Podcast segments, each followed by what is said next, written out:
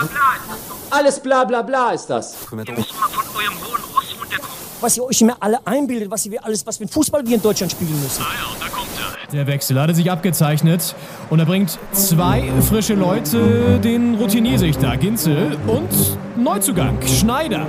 Tippelt schon an der Seitenlinie, greift sich nochmal in die lange Mähne. Die beiden als Doppelspitze, ja, das passt. Slider! Slider! Fünf Sekunden auf dem Platz! Fünf Sekunden! Doppelspitze, der Fußball-Podcast. Das Original. meldet sich hier in aller Frische am Montag, den 17. Oktober. Ein Bundesliga-Wochenende liegt hinter uns, das einiges parat hatte. Und wir begrüßen euch hier zu einer neuen Folge Doppelspitze der Fußball-Podcast und zwar Folge 110. Die 110. ist es. Mein Name ist Leon Ginzel und mir zugeschaltet, mal wieder zugeschaltet. Es wird mal wieder Zeit, dass wir uns wirklich anfassen können auch und, und auch ähm, ja, beschnuppern können, ich weiß nicht. Wir wollen nicht zu intim werden, aber Henning Schneider, Paul Henning Schneider ist mir wieder zugeschaltet aus dem Studio Friedrichshain. Hi Henning. Hallo Leon, hallo liebe Doppelspitze-HörerInnen da draußen an den Empfangsgeräten.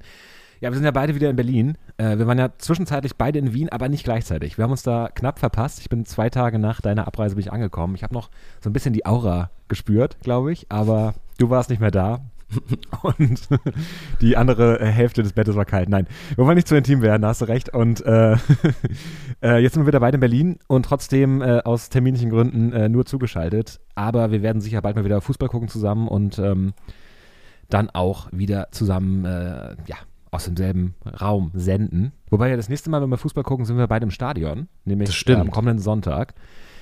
Da kommt Gegen der Gelsenkirchen. FC Schalke, genau. Der Gelsenkirchen, äh, der Gelsenkirchen, der, der liebe Fußballclub aus Gelsenkirchen ist da im Olympiastadion zu Gast gegen unsere Hertha und äh, mal schauen. Da werden wir dann auch nicht live senden, vielleicht so ein paar Stadioneindrücke, könnte ich mir vorstellen. Das können wir auch sehr gut vorstellen, auf jeden Fall. Vielleicht gibt's da mal endlich den ersten Heimsieg. Den haben wir immer noch nicht gefeiert, diese Saison. Das ist schon auch krass eigentlich. Ja, ging ja auch dieses Wochenende wieder leider wieder, es hat sich, zieht sich wie so ein roter Faden die letzten Spiele durch. Wir spielen sehr, sehr gut, verlieren aber am Ende oder holen zumindest äh, nicht den Sieg. Es war ja davor, gab es ja viele Unentschieden und diesmal haben wir dann verloren gegen ähm, diesen kleinen Club da aus Sachsen.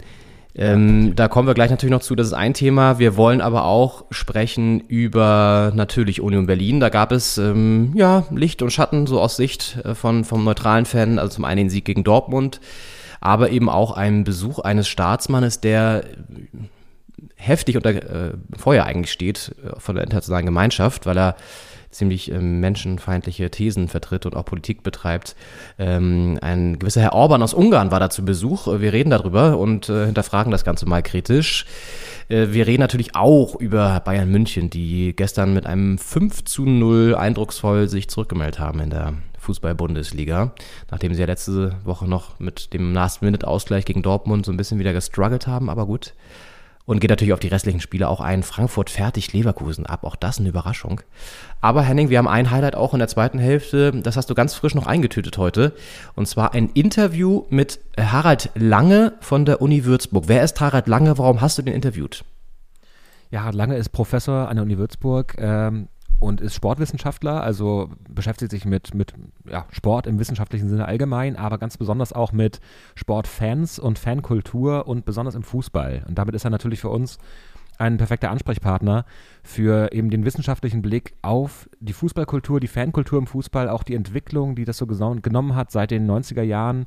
Gerade die äh, Ultra-Bewegung, die ähm, relativ neu ist, so seit äh, 15, 15, 16, 20 Jahren.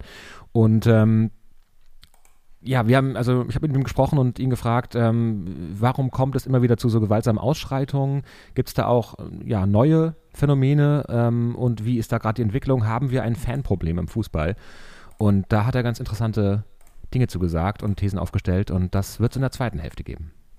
Cool, freue ich mich drauf. Ich kenne das bisher auch nur in Auszügen, das Interview, deswegen, weil es eben so frisch eingetütet wurde hier von dir, bin ich auch sehr gespannt, was er sagt. Wir haben ja unter anderem auch drinne dann die ganz äh, aktuellen, ja, am Wochenende kursierenden Videoaufnahmen aus Hamburg, die da rund um das Hamburger Derby äh, über Twitter vor allen Dingen ähm, ja, durch die Fußballwelt gingen, nämlich einen brutalen Polizeieinsatz, den man wirklich einfach, der einen so ein bisschen fassungslos auch zurücklässt, wenn man das sieht, dass da wie ein St. Pauli-Fan wirklich brutal zusammengeschlagen wird von einem Polizisten.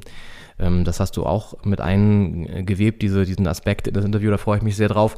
Und äh, du hast Wien angesprochen. Wir äh, haben auch noch eine kleine Anekdote, also ich zumindest äh, aus Wien fußballtechnisch, denn es stand ja noch im Raum, ob wir, also Florenz und ich, mein Kumpel, den ich besucht habe, es geschafft haben zum Wien-Derby ins Stadion. Ich sag mal so viel, wir haben es geschafft. es war aber, es war ein, es war ein Abenteuer. Es war ein Abenteuer mit einigen Höhen und Tiefen. Also Da das, ja, freu ich mich auch sehr drauf, die Geschichte. Ich habe schon ein bisschen was gehört und Ja. äh, das wird, glaube ich, äh, ja, das äh, ist eine witzige Sache. ist eine witzige Sache, die auch wieder, glaube ich, viele Aspekte des Fantums, des Fanseins ähm, spiegelt. Da kann ich mal so ein bisschen aus der österreichischen Fanszene, also aus der Rapid-Fanszene zumindest berichten. Äh, wirklich sehr, sehr interessant, sagen wir mal so. Nennen wir es mal neutral, interessant. Äh, ja, all das in dieser pickepackevollen Sendung, mal wieder pickepackevoll. Wann ist unsere Sendung nicht pickepackevoll? ihr wisst das. Ihr liebt das und äh, wir freuen uns, wenn ihr das auch ähm, uns zeigt, diese Liebe. Und das im digitalen Zeitalter geht das ja eigentlich relativ einfach. und äh, viele InfluencerInnen äh, ernähren sich davon, von Likes. Und ähm, auch wir sind darauf angewiesen, unsere Podcast-Seele. Ähm, wenn ihr uns bei Spotify zum Beispiel einfach abonniert und da auch gerne einfach eine Sternebewertung da lasst, freuen wir uns wirklich sehr. Und äh, wir merken auch den Zuspruch, den gestiegenen Zuspruch hier für unsere Folgen. Das freut uns auch sehr, dass äh, immer mehr Fans und äh, ZuhörerInnen uns jede Woche einschalten und äh, da auch deswegen sind wir natürlich hier angehalten und liefern euch immer wieder eine spannende Sendung, die auch die Themen abseits des Platzes beinhaltet und ähm, ja, freut uns sehr, dass wir da so einen guten Zuspruch haben aktuell und der sich ja hoffentlich noch vergrößert, nicht wahr? Auf jeden Fall. Ja. Nee, ja, genau. was für ein, ähm, wa, hm, ja. nee, sag ruhig gerne, komm. Was für ein Spieltag. Oder? Also ich meine, aus Hertha Sicht jetzt nicht besonders erfreulich, aber d- wahnsinnig, was geboten, sage ich mal. Absolut. Absolut. Und auch- Wobei, ich, diese, dieser Floskel, was für ein Spieltag, muss man auch immer vorsichtig sein, weil wenn dann der nächste Spieltag auch wieder so, so turbulent wird, dann, dann äh, hat man keine Steigerung mehr fast. Aber ich gebe dir vollkommen recht, es war ein sehr interessanter Spieltag, vor allen Dingen so mit so äh, krassen Ergebnissen. Ich, also zum Beispiel einfach, da können wir gleich drüber reden, aber so einfach dieses 5-1 von Frankfurt gegen Leverkusen war ja auch wieder relativ, also Weißt du, Leverkusen gewinnt das erste Spiel unter Xabi Alonso irgendwie 4-0 oder was das war und dann verlieren sie jetzt wieder 5-1. Wie wild ist das denn? Also das ist, da scheint überhaupt noch keine Ordnung drin zu sein zum Beispiel. Auf jeden Fall. Man, es gibt halt immer so Erhebungen, dass so ein Trainerwechsel äh, die Formkurve immer ansteigen lässt, ähm, leicht, also wirklich eine Wirkung hat und dann flacht es aber wieder ab. Und man dachte nach diesem ersten Spiel, ähm, dass es äh, hier auch der Fall wäre, aber dann im Europapokal verloren gegen Porto und dann jetzt äh, so harter gegen Frankfurt. Das ist wirklich, ähm, ja, überraschend, fand ich. Und auch, es zeigt einfach, dass ähm, Leverkusen, dass da mehr Arbeit nötig ist als der Trainerwechsel auf jeden Fall und dass Xabi Alonso vielleicht auch jetzt keine Super News, aber da auf jeden Fall noch eine Aufgabe vor sich hat. Das ist richtig, ja. Ja, ähm, vielleicht bevor wir einsteigen in den Spieltag, ich habe noch einen lustigen Funfact hier, äh, der, der noch so einführt in diese, in diese fußballkulturelle Sendung. Heute hat ein Sänger Geburtstag mit ähm, ja, deutsch-türkischem Background, der auch einen Bezug zum Fußball hat. Herzlichen Glückwunsch, Tarkan. 50 Jahre wird er heute alt. Wir kennen ihn alle noch. Ja. Mit äh, legendären Songs. Welcher Song fällt dir bei Tarkan sofort ein?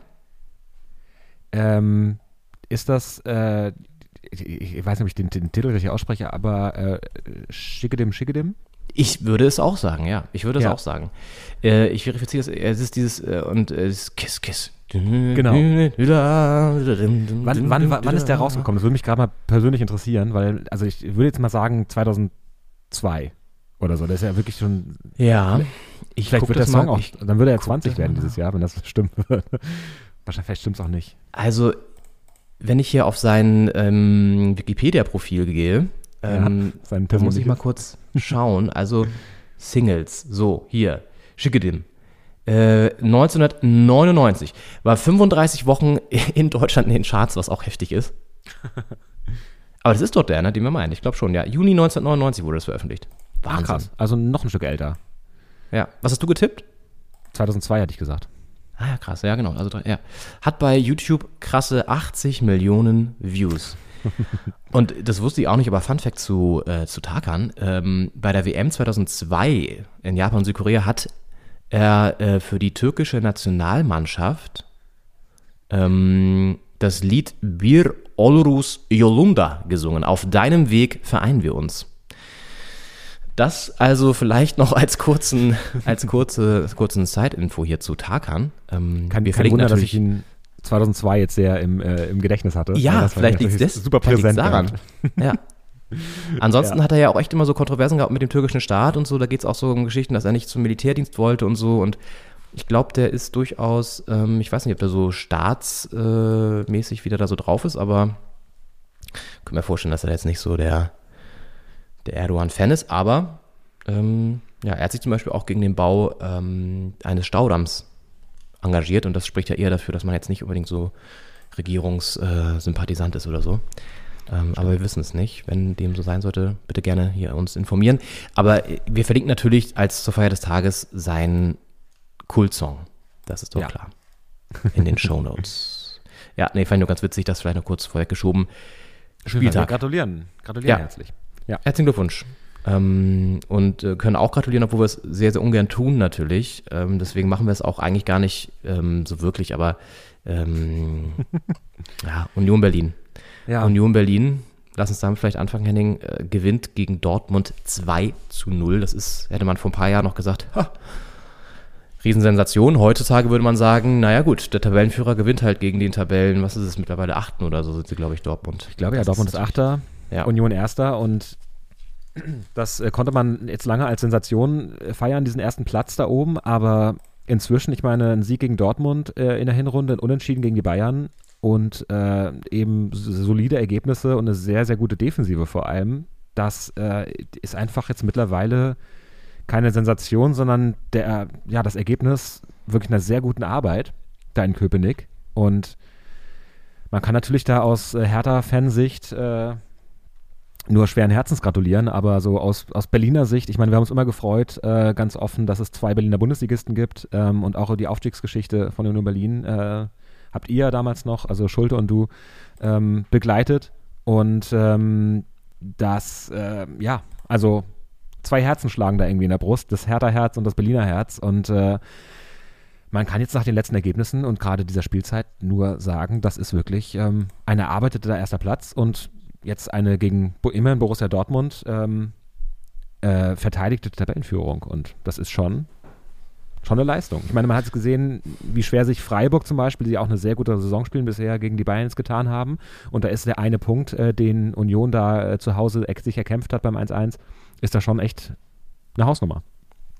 Ja, wobei ich mal die These in den Raum stellen würde, dass dieser Sieg von den Bayern gegen Freiburg nicht möglich gewesen wäre, ähm, wenn es das 1 zu 1 gegen Union nicht gegeben hätte. So. Weil ich glaube, dass die Bayern, das ist echt eine Frage, wann triffst du auf die Bayern? Und Union ist halt wieder zu einem relativ günstigen Zeitpunkt ähm, auf die Bayern getroffen und hat sie erwischt in einem Zustand, wo sie eben noch nicht so gefestigt waren. Jetzt kommen sie so langsam ins Rollen. Ich meine, gut, das 2-2 gegen Dortmund war jetzt auch noch nicht so richtig äh, das, äh, der, der, der Mercedes, der da gerollt ist, aber trotzdem ähm, haben sie da irgendwie jetzt auch schon so ein bisschen besser sich gefunden, die Bayern. Und Union hatte halt das Glück wieder, dass sie die relativ früh in der Saison in der, im Stadion hatten. Ne? Aber nichtsdestotrotz, klar, spielen sie eine, eine überragende Saison bisher, der aber, finde ich, schon auch getrübt wird. Und das ist halt einfach auch, muss man auch mit dazu sagen, und es stößt mir immer mehr auf tatsächlich. Und deswegen habe ich auch nicht mehr diese Sympathie, Sympathien, ist das richtige äh, Nomen, ähm, gegenüber diesem Verein, den ich anfangs vielleicht mal hatte, weil wenn man da so ein bisschen hinter die Kulissen schaut und das, das kommt ja immer mehr natürlich auch, je mehr sie im Rampenlicht stehen, desto mehr stellen sich da so ein paar Fragezeichen in den Raum, weil allein jetzt dieser Besuch, und das ist ja das Thema gewesen letzte Woche, Woche von, von Viktor Orban bei Union Berlin, der ist einfach, das geht gar nicht, finde ich. Das, das, wenn du dich so als Verein verkaufst, und das tun sie ja durchaus, als so ein bisschen rebellisch, so ein bisschen punkig noch, dann, sorry, dann, kann, dann, dann passt es einfach nicht ins Weltbild, einen Staatsmann zu empfangen, der Rechte von Homosexuellen mit Füßen tritt, der äh, einfach ein nationalistischer ja, Protektionist ist, der sozusagen alles, was europäisch gedacht ist, blockiert, es sei denn, es ist in seinem Interesse.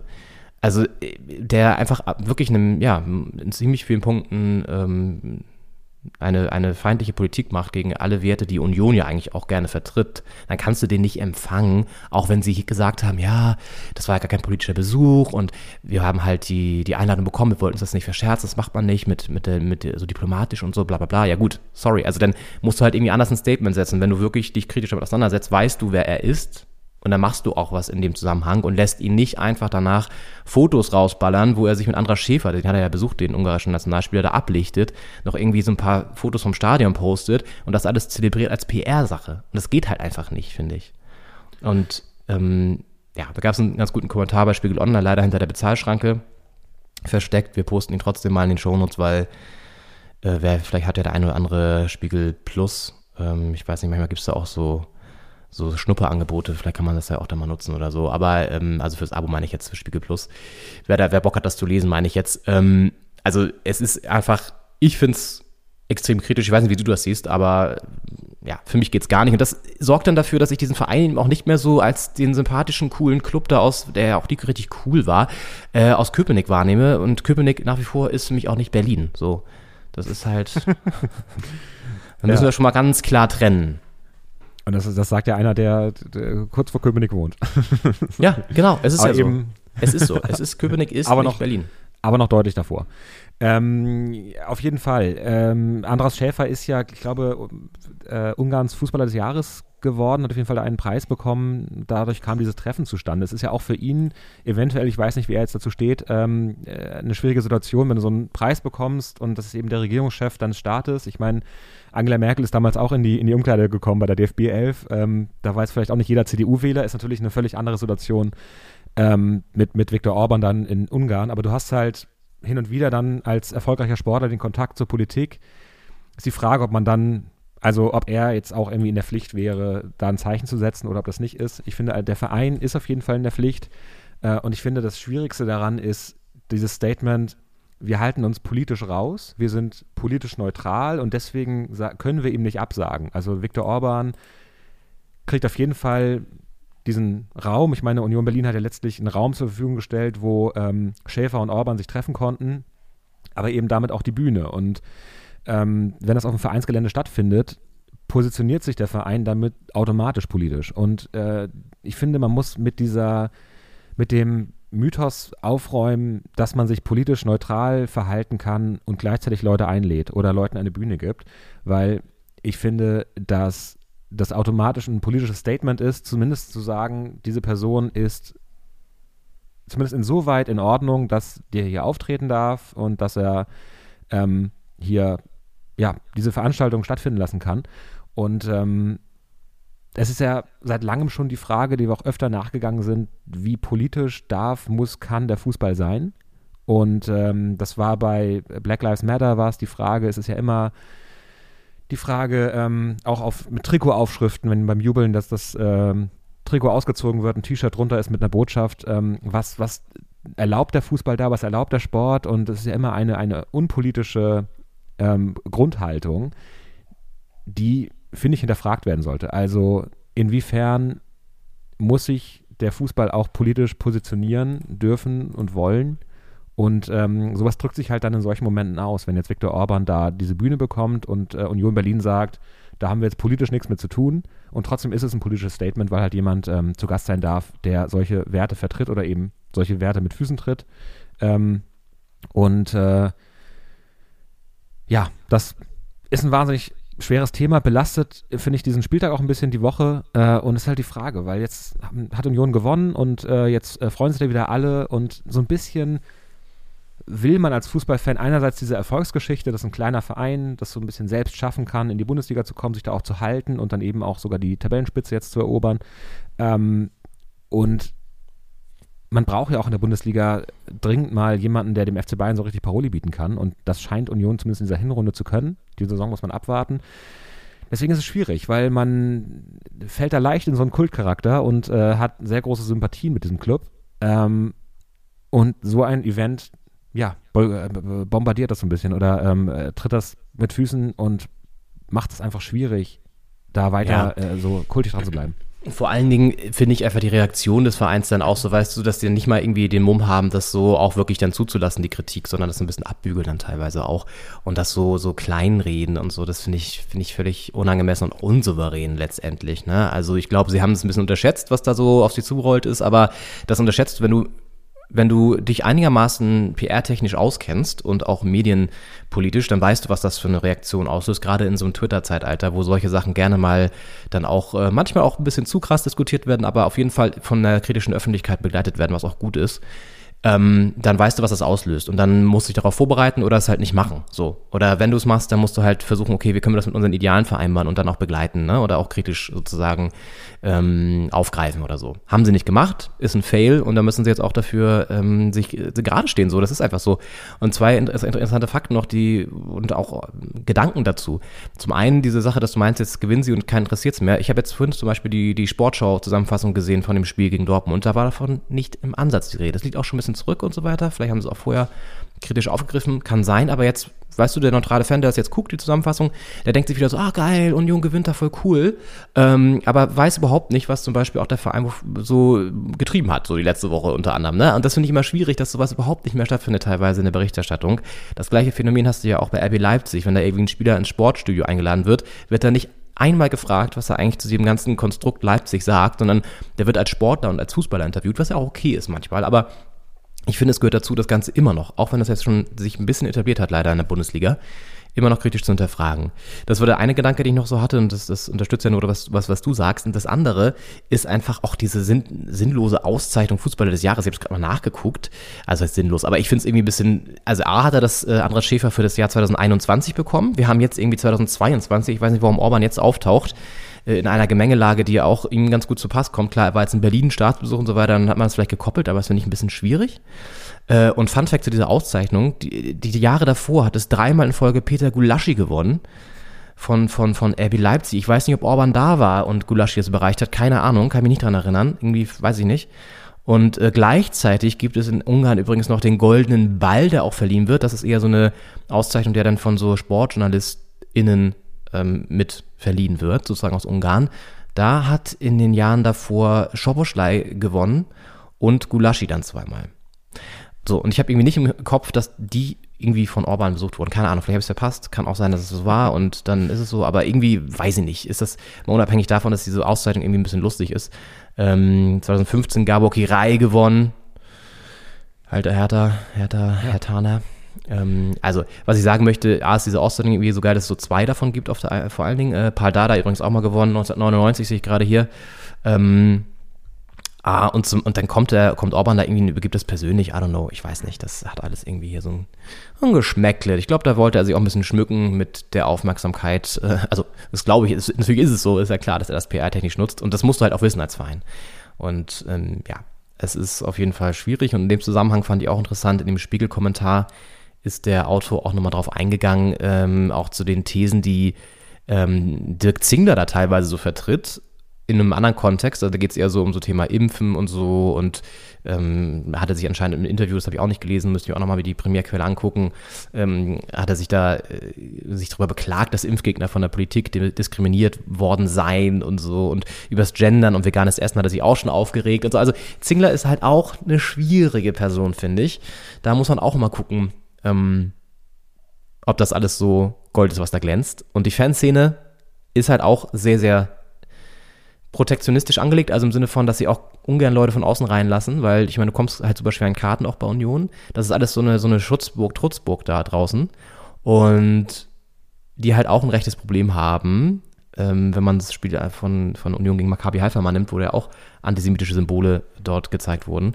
Also es ist auf jeden Fall, ähm, in, in Köpenick nicht alles so, so glänzend äh, sauber, wie man auf den ersten Blick denken würde. Ja, auf jeden Fall sollte der Verein dazu Stellung beziehen. Ich meine, sich verteidigen, also verteidigen können sie ja in Köpenick, zumindest sportlich, sechs Gegentore, äh, ist da Ligaspitze, aber äh, in solchen Situationen lassen sie es dann so ein bisschen, äh, ja, fehlt dann da die Klarheit auch und ähm, da mal, da auch mal rein zu grätschen, inhaltlich, sag ich mal. Also äh, wäre auf jeden Fall nötig und ich finde, es bleibt immer noch ein Credo, dass der Sport sich auch politisieren muss. Also dieses äh, unpolitische Gehampel, das kann einfach so nicht weitergehen. Ob es jetzt eine WM in Katar ist, ob es, äh, weiß nicht, Black Lives Matter oder ähm, Rassismus, äh, Sexismus ist. Ähm, da, dieses, dieses Rum-Entpolitisiere von den Vereinen, das führt nur dazu, dass irgendwelche Fangruppierungen denken, äh, sie sind immer noch ähm, äh, ja, willkommen in der Kurve, auch wenn sie sich äh, stark gegen solche Grundwerte der Bundesrepublik und auch der EU ähm, und der Weltgemeinschaft stellen. Und das, da muss man einfach sich klarer positionieren, finde ich. Und das fehlt auch bei Union jetzt gerade.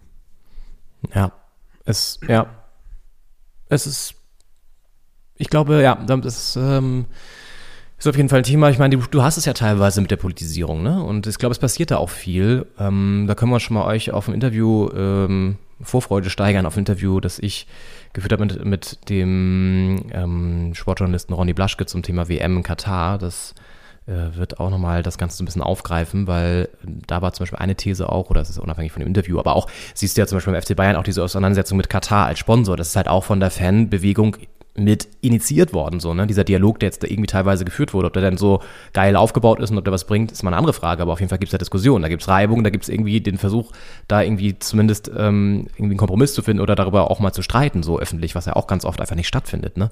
Und ähm, ja, die Fans, sie sind in ihrer Meinung sehr radikal häufig. Das ist ja auch mal Defense, das ist ja auch mal so ein, so ein bescheuerter Begriff.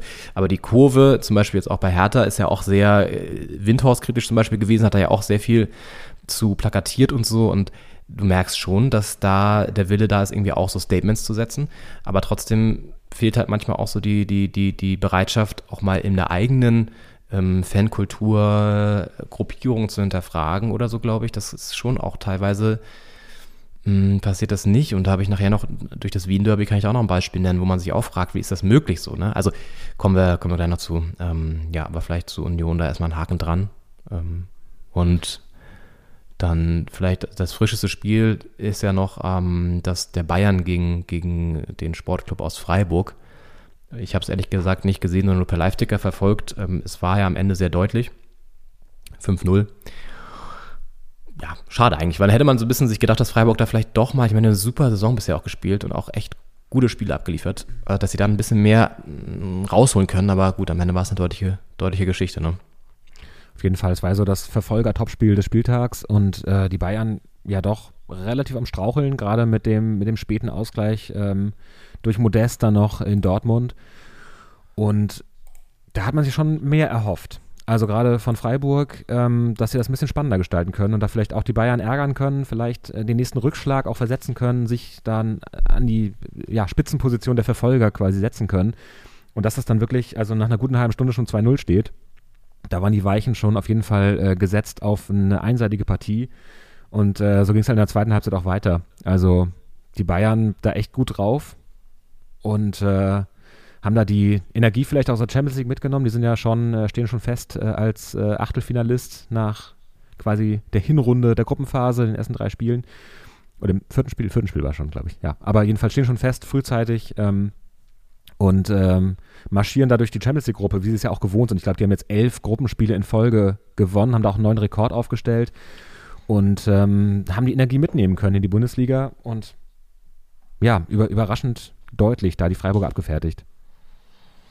Ja, da wird Christian Streich noch News sein. Ich habe gar nicht die PK danach, wollte ich mir nochmal anhören, was er da so gesagt hat. Aber ja, gut, Not News. Aber er ist ja immer so dann eher so, dass er seine Jungs dann noch ein bisschen ähm, wieder featured und, und supportet, was ja auch echt der richtige Ansatz ist. Ähm, und man muss vielleicht auch mal so ein bisschen noch gerade rücken, dass die Bayern trotz dieses schlechten Saisonstarts einfach kadertechnisch in einer anderen Dimension spielen, auch von, im Vergleich zu Union ja eigentlich so. Also es ist ja nach wie vor ein Wunder, dass Union da oben steht, ne, auch wenn sie es mit den Leistungen jetzt rechtfertigen. Aber trotzdem, wenn du es vergleichst mit, vergleichst mit den Kader von Bayern oder auch von Dortmund, dann ist das nach wie vor einfach äh, zwei Welten so. Und das ist schon echt, echt krass. Ähm, ja.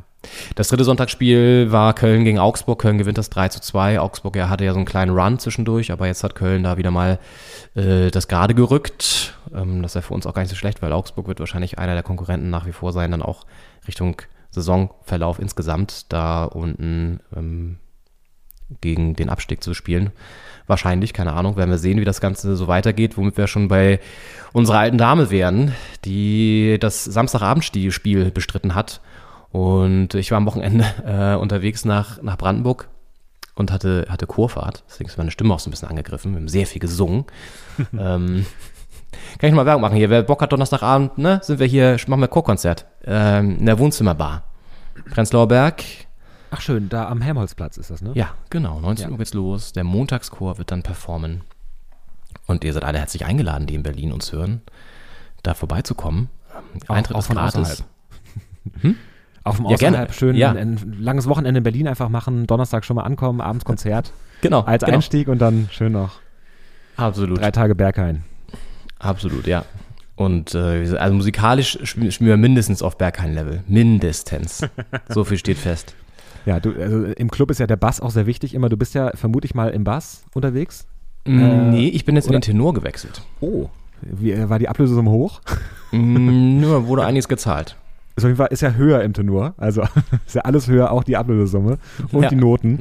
Äh, dementsprechend, ach so, ja. Ja, spannend. Okay, dann äh, ist die Basspointe leider verpufft, aber trotzdem eine, eine heiße Empfehlung. Absolut. Und ja. ähm, äh, ja. Ja. das ähm, Hertha Genau. Spiel. Ja, und auf dem Weg dahin, so das war, oh Gott, wie kamen wir jetzt dahin? Also auf dem Weg, auf dem Weg nach Brandenburg habe ich im Südkreuz am Bahnhof, habe ich äh, Hertha-Fans getroffen, mit denen kurz gequatscht, weil die waren auf dem Weg nach Leipzig und ähm, haben so gesagt, ja, wird schwer wahrscheinlich, mal gucken und so. Und im Zug selber saßen dann auch noch so ein paar äh, Jungspunde, die da äh, lauthals äh, sich äh, über Hertha ähm, und andere Fußballgeschehnisse auseinandergesetzt haben. Und äh, da war, hatte ich zumindest einen kleinen Fußballtouch noch am Wochenende. Ähm, und ja, genau. Und dann ja, sind sie nach Leipzig gereist, die Fans und die Mannschaft, und haben leider Gottes da am Ende nichts mitnehmen können. Äh, obwohl sie richtig gefeitet haben und am Ende war es richtig eng noch. Ne? Ich habe es ja leider auch noch per Live-Ticker verfolgen können, weil in Brandenburg gab es leider keine Sportsbar äh, in, dem, in dem Örtchen, wo ich war. Aber ähm, Henning, hast du es gesehen? Konntest du es irgendwie sehen? Du warst auch unterwegs, ne? Schwierig wahrscheinlich, oder? Hast du es irgendwie gesehen können? Ich konnte es leider auch nicht sehen. Ich war in Wien und äh, das ist ja dann mit, mit Geoblocking und allem immer ein bisschen schwierig und äh, es wurde auch nirgends übertragen. Also ich hatte nicht die Chance, es zu gucken, habe es auch nur im Ticker verfolgen können. Und hat dann mitgefiebert am Ende, aber es hat nicht geklappt. Und es ist einfach eine Hertha der zwei Gesichter bisher in der Saison. Es sind wahnsinnig gute Anteile dabei, wahnsinnig äh, intensive, äh, ja, kämpferische Spiele und eigentlich ein sehr gutes Gesicht so ähm, der Hertha, wie wir es sehen wollen als Fans. Auf der anderen Seite dann immer wieder eine schwache Defensive, ähm, Einladung an den Gegner und ähm, es war jetzt, also so sehr aufgeteilt in Halbzeit 1 und 2 war es selten wie jetzt in, in Leipzig. In der ersten Hälfte einfach 0-3 hinten zu liegen oder nach der ersten Hälfte. Ähm, da war das Spiel quasi schon entschieden gefühlt und dann in der zweiten Halbzeit, gerade ab der Mitte der zweiten Hälfte, dann nochmal so reinzukommen, zwei schnelle Tore, ähm, innerhalb von wenigen Minuten den Doppelschlag äh, Luke Bacchio und, und Jovetic und ja, dann am Ende nochmal wirklich mit Pfostentreffern und echt Pech, dass da nicht noch das 3-3 gefallen ist. Also ähm, Emil Forsberg hat dann im Interview danach äh, sehr lobende Worte auch gefunden. Äh, auch ein fairer Gewinner an der Stelle. Äh, ist natürlich immer leichter, als Gewinner fair zu sein, ähm, äh, aber trotzdem. Ähm, und ja, man muss einfach sagen, dass es fehlt halt, es fehlt nicht am Einsatz, wie vielleicht in den Saisons davor. Es fehlt an der, weiß ich nicht, Konstanz. Aber das ist ja immer, immer ein Problem. Also Problem aller Teams. Und äh, ist wahnsinnig schade. Ich meine, nach vielen Unentschieden, ärgerlichen Unentschieden, jetzt sogar mit null Punkten dazustehen, ist halt nochmal ärgerlicher. Ja, wobei ich gerade auch nochmal geguckt habe, also ich gebe dir in allen Punkten recht, das ist halt einfach gerade eine Ergebniskrise sozusagen als keine spielerische Krise. Und natürlich geht eine Ergebniskrise auch so ein bisschen damit einher, wie man im Kopf sozusagen unterwegs ist und da fehlt vielleicht manchmal so ein bisschen der letzte Punch oder so, ich weiß nicht. Ich meine, sie lagen halt sau, sau schnell hinten 3-0. Das war auch ein Problem mit relativ einfachen Toren auch. Das ist, da müssen sie sich jetzt äh, defensiv nochmal ein bisschen stabilisieren. Vorne läuft super eigentlich mit Luki Baki, der irgendwie auch eine überragende Saison spielt. Auch jetzt wieder getroffen hat per Elfmeter, dann das andere Tor so halt mit vorbereitet hat. Also der wirklich auch sehr gut performt zum Glück. Das ist echt Gold wert, dass wir da einen haben, weil die anderen Neuzugänge, Konga und Ijuki, die zeigen auch gute Ansätze, aber Konga hatte ja auch nochmal eine riesen Chance und äh, Ijuki auch nochmal Pfostentreffer. Also das war alles ähm, wieder so, so ein Sinnbild dafür. Das, da äh, waren super gute Ansätze dabei, aber irgendwie dann, ja, kriegen sie es halt nicht, nicht hin. Und was mich positiv stimmt weiterhin, dass die Fans hinter der Mannschaft stehen. Das ist echt cool ähm, dass das auch so funktioniert nach wie vor, dieser Schulterschluss, weil das ist extrem wichtig. Ich meine, wir haben auch befürchtet, dass diese Windhorst-Geschichte den ganzen nochmal wieder so ein Ki- Kipppunkt sein könnte, ist es aber auch nicht gewesen, weil das ist echt relativ schnell wieder weg gewesen von der Bildfläche zum Glück. Das ist auch gut so, weil das hätte auch echt wieder so ein, so ein, so ein, so ein, so ein ja, Ding sein können, was einen dann irgendwie verfolgt, zum Glück nicht. Und ähm, das ist auch, glaube ich, dem geschuldet, dass die Fans einfach da hinter dem Team weiterhin stehen, was echt cool ist. Und ja, das war, wollte ich eigentlich sagen. Ich weiß gar nicht, irgendeinen Punkt hatte ich gerade noch. Ähm, ach so, genau. Stichwort, äh, also wir haben zehn Spieler haben wir jetzt gespielt. Das heißt, man kann ja jetzt echt schon auf die Tabelle gucken, die hat eine Aussagekraft. Und ich habe gerade nochmal geguckt, gegen wen wir natürlich alles so gespielt haben. Und da sind halt wirklich auch, jetzt kommen noch einige, die unter uns, beziehungsweise, naja, unter uns nicht, aber sozusagen ja schon auch unter uns, aber so mit uns da rumschwirren. Also wir spielen ja noch gegen Bochum, wir spielen noch gegen Schalke. Wir haben auf jeden Fall ähm, die ersten sieben, sechs hatten wir alle zumindest schon mal. Ich glaube, wir Köln, wir Köln auch schon. Ich weiß gar nicht, ich glaube, Köln kommt noch. Also das ist der einzige von da oben noch, der noch kommt, so mit den Bayern mhm. natürlich zusammen. Aber äh, ne, wir spielen jetzt so ein bisschen so gegen mehr so Teams, die vielleicht auch, ich meine, Leipzig, auch wenn sie nur auf Platz 10 aktuell stehen, sind natürlich auch vom Kader her deutlich besser. Jetzt haben wir aber Schalke, so. Das ist eigentlich ein Pflichtsieg. Dann sind wir bei Bremen, die haben eine super Saison gespielt, sind aber eigentlich auch eher so mit uns in der Performing Range vom Kader her, würde ich mal sagen. Ähm, und wir haben noch Stuttgart und Köln. So, das sind alles so Teams, ne? Und Bochum kommt dann noch in Wolfsburg. So, das sind so die Teams, die musst du dann halt jetzt schlagen. So, das ist jetzt ein bisschen die zweite Hälfte, auch jetzt der, der, der Hinrunde, die ähm, ja schon ein bisschen angeknabbert ist. Aber genau, da sollte man jetzt einfach auch Mut haben und, und, und den, den, den, den, das Selbstbewusstsein zu sagen, wir können Schalke schlagen, wir können auch mal Bremen schlagen an einem, an einem guten Tag, auch wenn es schwierig sein wird. Und wir können Stuttgart und Köln auch schlagen. So. Und ja, darauf wird es jetzt ankommen, dass wir die Siege auch einfahren. Weil das sind dann die Siege, die den Unterschied machen, um dann nicht unten drin zu hängen. Ne? Auf jeden Fall. Es wurde ja vor der Saison, haben wir ja gesagt, auch viele andere Stimmen haben dazu gestimmt, dass ähm, Hertha eigentlich in diesem Jahr mit dem Abstieg, mit der, so wie sie rangehen an die Spiele, nicht viel zu tun haben sollte. Aber das sind jetzt natürlich auch die Spiele, in denen sich das entscheiden wird. Also gerade Schalke jetzt am Wochenende werden dabei sein, auch Bremen dann Ende Oktober, wo wir auch dabei sein werden, auswärts.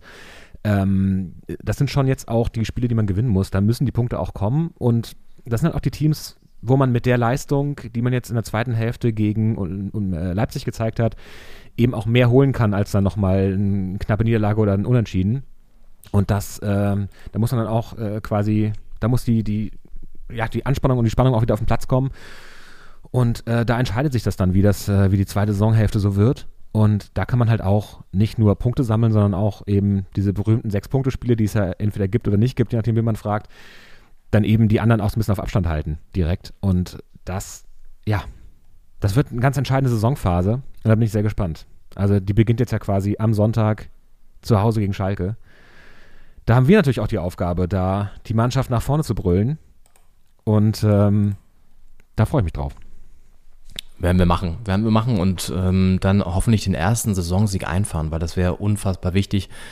Ähm, und ich meine, mit Gelsenkirchen ja. kommt da ja auch ein Erzfeind der Hertha-Fanszene. Insofern äh, ist das, glaube ich, angerichtet für ein gutes Spiel. Sonntagabend ist jetzt nicht die geilste Zeit, aber ist auf jeden Fall auch ja schon Flutlicht wahrscheinlich jetzt angesichts dieses fortgeschrittenen Jahres im Oktober. Da wird das Flutlicht wieder angeschmissen und dann bin ich mir ziemlich sicher, dass wir da auch dann die drei Punkte einfahren. Ja, ja, anders als bei der Hertha läuft ja gerade bei Eintracht Frankfurt zum Beispiel. Ähm, es gibt ja echt Vereine, die gerade etwas besser drauf sind, äh, wo die Formkurve nach oben zeigt und auch die Ergebnisse die Leistung auf dem Platz widerspiegeln. Ähm, Eintracht Frankfurt jetzt mit einem, ich finde, überraschend hohen Sieg gegen Bayer Leverkusen. Und äh, für Leverkusen, ja, was kann man noch sagen, verschärft sich die Krise. Ich meine, die Krise hat sich verschärft, sind sich vom Trainer getrennt. Und äh, mit dem neuen Coach sah es erst gut aus. Und jetzt sieht's, also, ja, die Krise ist nicht überwunden, kann man, glaube ich, sagen. Nee, bei weitem nicht. Also sie kassieren jetzt acht Gegentore in zwei Spielen. Erst 0-3 zu Hause gegen Porto und dann 1 zu 5 bei der Eintracht in Frankfurt. Und das ist natürlich, ja, was ist das? Ist das eine defensive Krise? Ist es eine Gesamtkrise? Ich sag's ja, es ist einfach Rudi Völler. Er fehlt. Er fehlt an allen Ecken und Enden als Geist, als Spiritus Rector von der Tribüne, als jemand, der auch mal wieder so einen Hals gibt zum Verein, der nicht so viele Identifikations- Figuren hat, vielleicht noch Simon Rolfes oder so, aber wen hast du denn in Leverkusen, der irgendwie so für den Verein groß steht? Also da gibt es halt nicht so viele. Und Rudi Völler war natürlich einer der, der Granden, einer der Großen, der da den Verein irgendwie über Jahre geführt hat und, und dann auch erfolgreich geführt hat. Immer zumindest unter die Top ja, fünf mindestens, wenn nicht sogar Top 3. Also das ist schon gerade auch, glaube ich, eine, jetzt nicht vielleicht äh, der, der ausschlaggebende, aber schon ein, ein wesentlicher Faktor, würde ich jetzt einfach mal behaupten, ohne das jetzt durch irgendwelche Fakten belegen zu können. Das ist nur ein Gefühl. ähm, ja, ist vielleicht ein kleiner Umbruch für, einen- für einen Club, der ja eigentlich einen super Kader hat. Also sie haben nach wie vor noch einen Patrick Schick vorne, sie haben einen schnellen Diaby, sie haben auch in der Defensive eigentlich ja keine schlechte Truppe. Also das ist ja mit, Entschuldigung, mit ähm, Jonathan Tah oder Tabsoba, das sind ja jetzt alles super gute Verteidiger. Ne, aber die einfach gerade nicht die Leistung, glaube ich, auf den Platz bringen, die sie äh, bringen könnten. So. Genauso wie, wie, wie, wie auch äh, Leute im Mittelfeld und so. Also ja, ähm, dazu kommt dann auch ein Schick, der auch nicht so viel trifft wie letzte Saison. Also dann hast du da irgendwie ja schon so ein paar Faktoren, die das Ganze wahrscheinlich einfach zum Stocken bringen. Ne? Und ja, ähm, das, äh, die Frage auch, Florian Wirz ist ja auch, glaube ich, verletzt. Ne? Der war natürlich letzte Saison auch super wichtig. Ähm, müsste aber noch, ist, der ist doch verletzt oder nicht? Oder sehe ich das gerade irgendwie falsch? Ich äh, meine auch, er spielt auf jeden Fall nicht und äh, da fehlt natürlich dann ein zentraler Mittelfeldakteur, auch der das Spiel voranbringen kann, der, der eine Funktion als Spielführer auch, äh, Spielführer nicht, äh, aber als, als äh, you know what I mean, äh, als äh, jemand, der quasi, ja, als Motor im Mittelfeld das Spiel vorantreibt, auch so ein bisschen angeht, wie gespielt wird. Ähm, und ich gucke gerade mal nach, der ja ist verletzt. Kreuzbandriss. Noch Bis, bis ja, Kreuzbandriss er im, ja. im, im, im März da irgendwie sich zugezogen. ähm, Und ja, das- ist das ein halt Faktor. einfach Ist ein dann- Faktor. ja, Dinge, die gerade nicht aufgefangen werden können, auch wenn der Kader drumherum natürlich äh, nominell gut klingt, äh, gut besetzt ist und äh, trotzdem äh, gehört halt immer mehr dazu als ein guter Kader. Und äh, auf einmal ist er irgendwie acht Punkte und äh, nach zehn Spielen und Tabellenplatz 16. Und natürlich aus härter Sicht profitiert man davon, dass man jetzt mit acht Punkten nach zehn Spielen nicht auf dem Abstiegsplatz äh, steht, weil eben Leverkusen dann noch äh, hinter einem ist. Auf der anderen Seite weiß man auch aus härter Perspektive, dass so ein Team immer aufdrehen kann und äh, wahrscheinlich auch noch wird. Und dann äh, ja, sollte man tunlichst auch selbst punkten. Also sich da darauf auszuruhen, dass andere noch weniger punkten als man selbst, ist halt äh, immer keine gute Lösung. Aber ja, Freiburg, äh, Freiburg, äh, Leverkusen ist auf jeden Fall noch nicht durch die Talsohle der Krise durch, sage ich mal. Und Ja. ich meine, Übrigens- bis ein Wirtz zurückkommt, äh, dauert es noch und da müssen irgendwie auch andere Lösungen gefunden werden. Ja, und äh, Patrick Schick kriegt hier beim Spiel gegen Frankfurt die Kickernote 6. Also es ist auch schon, auch schon bezeichnend. Ich glaube, die 6 wird echt selten gezückt von der, von der Kicker-Redaktion.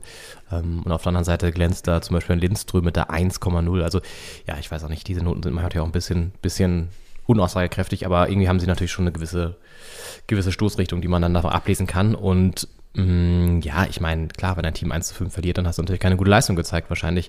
Also da gibt es ja ganz wenige Spiele, wo, dann, wo man dann trotzdem gut war und da irgendwie, was weiß ich, drei schnelle Gegentore kassiert hinten raus noch oder so, aber so war es ja nicht. Also ähm, sie haben ja dann echt irgendwie, ja, zwischenzeitlich den Ausgleich noch gemacht, aber dann halt echt ging es vorbei. Auf der anderen Seite steht natürlich ein Gegner, äh, Eintracht Frankfurt, für den es gerade sehr gut läuft. Auch ähm, mich persönlich freut es für einen Mario Götze, der zurück in der Bundesliga ist und ähm, auf jeden Fall mit dazu beiträgt, dass sein Team gerade äh, auf einer Erfolgswelle schwimmt und halt auch so, äh, so, so ein Name wie Kolomoani, also der dann ähm, jetzt auch äh, getroffen hat wieder und äh, auch sehr überraschend, wie, wie stark der jetzt ähm, auch ja, dabei ist in der Saison. Ist einfach ein Team in Frankfurt, das gut funktioniert und äh, ja, auch die Leistung und Ergebnisse ummünzt. Und ähm, ja, dann kommt es natürlich auch zusammen. Wenn dann der Gegner bei Gegner läuft, bei einem selbst läuft es nicht und dann kommen halt so auch überraschend hohe Ergebnisse, wie jetzt dieses 5 zu 1 zustande. Ja, man darf bei Frankfurt auch nicht vergessen, dass sie mit Kostic einen ihrer Leistungsträger abgegeben haben. Ne? Also die sind jetzt auch nicht so unbedingt mit so den besten Vorzeichen in die Saison gestartet, auch wenn sie den Europa League-Titel da noch immer im Gepäck haben. Also das ist, ist eine große kadertechnische, große Bürde gewesen, da gewisse Leute zu ersetzen. Und das haben sie nicht adäquat am Anfang äh, geschafft. Ich meine, wir erinnern uns, erster Spieltag 1 zu 6 gegen die Bayern. Also da lief jetzt auch, Ja. lief es auch überhaupt nicht rund. Äh, dann haben sie sich aber stabilisiert und äh, fahren da jetzt langsam die Ergebnisse ein. Ähm, auch wenn es zwischendurch immer so komische Dinger gibt, wie einfach so ein 0-3 gegen Bochum oder so. Aber gut, das hast du wahrscheinlich mal im Laufe der Saison, so ein Ausreißer. Und immerhin haben sie es ja geschafft, Union Berlin zu besiegen. Das war ja somit die letzte Niederlage von Union. Dieses 2 zu 0 da in Frankfurt. Oder 0 zu 2 aus Sicht von Union. Also Frankfurt wird diese Saison weiterhin oben mitspielen und haben da einfach einen guten, soliden Kader, auch wenn da einige gegangen sind, aber haben es wieder gut kompensiert mit Kolo Moani zum Beispiel. Also ja, machen es machen irgendwie, machen es ganz, ganz gescheit. Und Oliver Glasner ist, glaube ich, auch ein super guter Trainer. Also der äh, hat es echt geschafft, da auch eine, ich glaube, eine gewisse Ruhe reinzubringen, aber ist ja trotzdem auch so, ein- so emotional dabei, der hat eine ganz gute Mischung. So. Also das mag ich bei dem ganz gern. Der ist auch Österreicher, glaube ich. Also hat er irgendwie auch so ein Händchen für den, für den Verein gefunden. Gutes Händchen hat er, hat er, da, hat er da an den Tag gelegt. Ähm, War ja auch, auch Teil dieses Trainerkarussells damals, oder? Und äh, so einer der wenigen Teile dieses Karussells, für das so richtig funktioniert hat. Also, ich meine, äh, Terzic hat es ja ausgelöst damals ähm, und der ist jetzt ja wieder zurück quasi.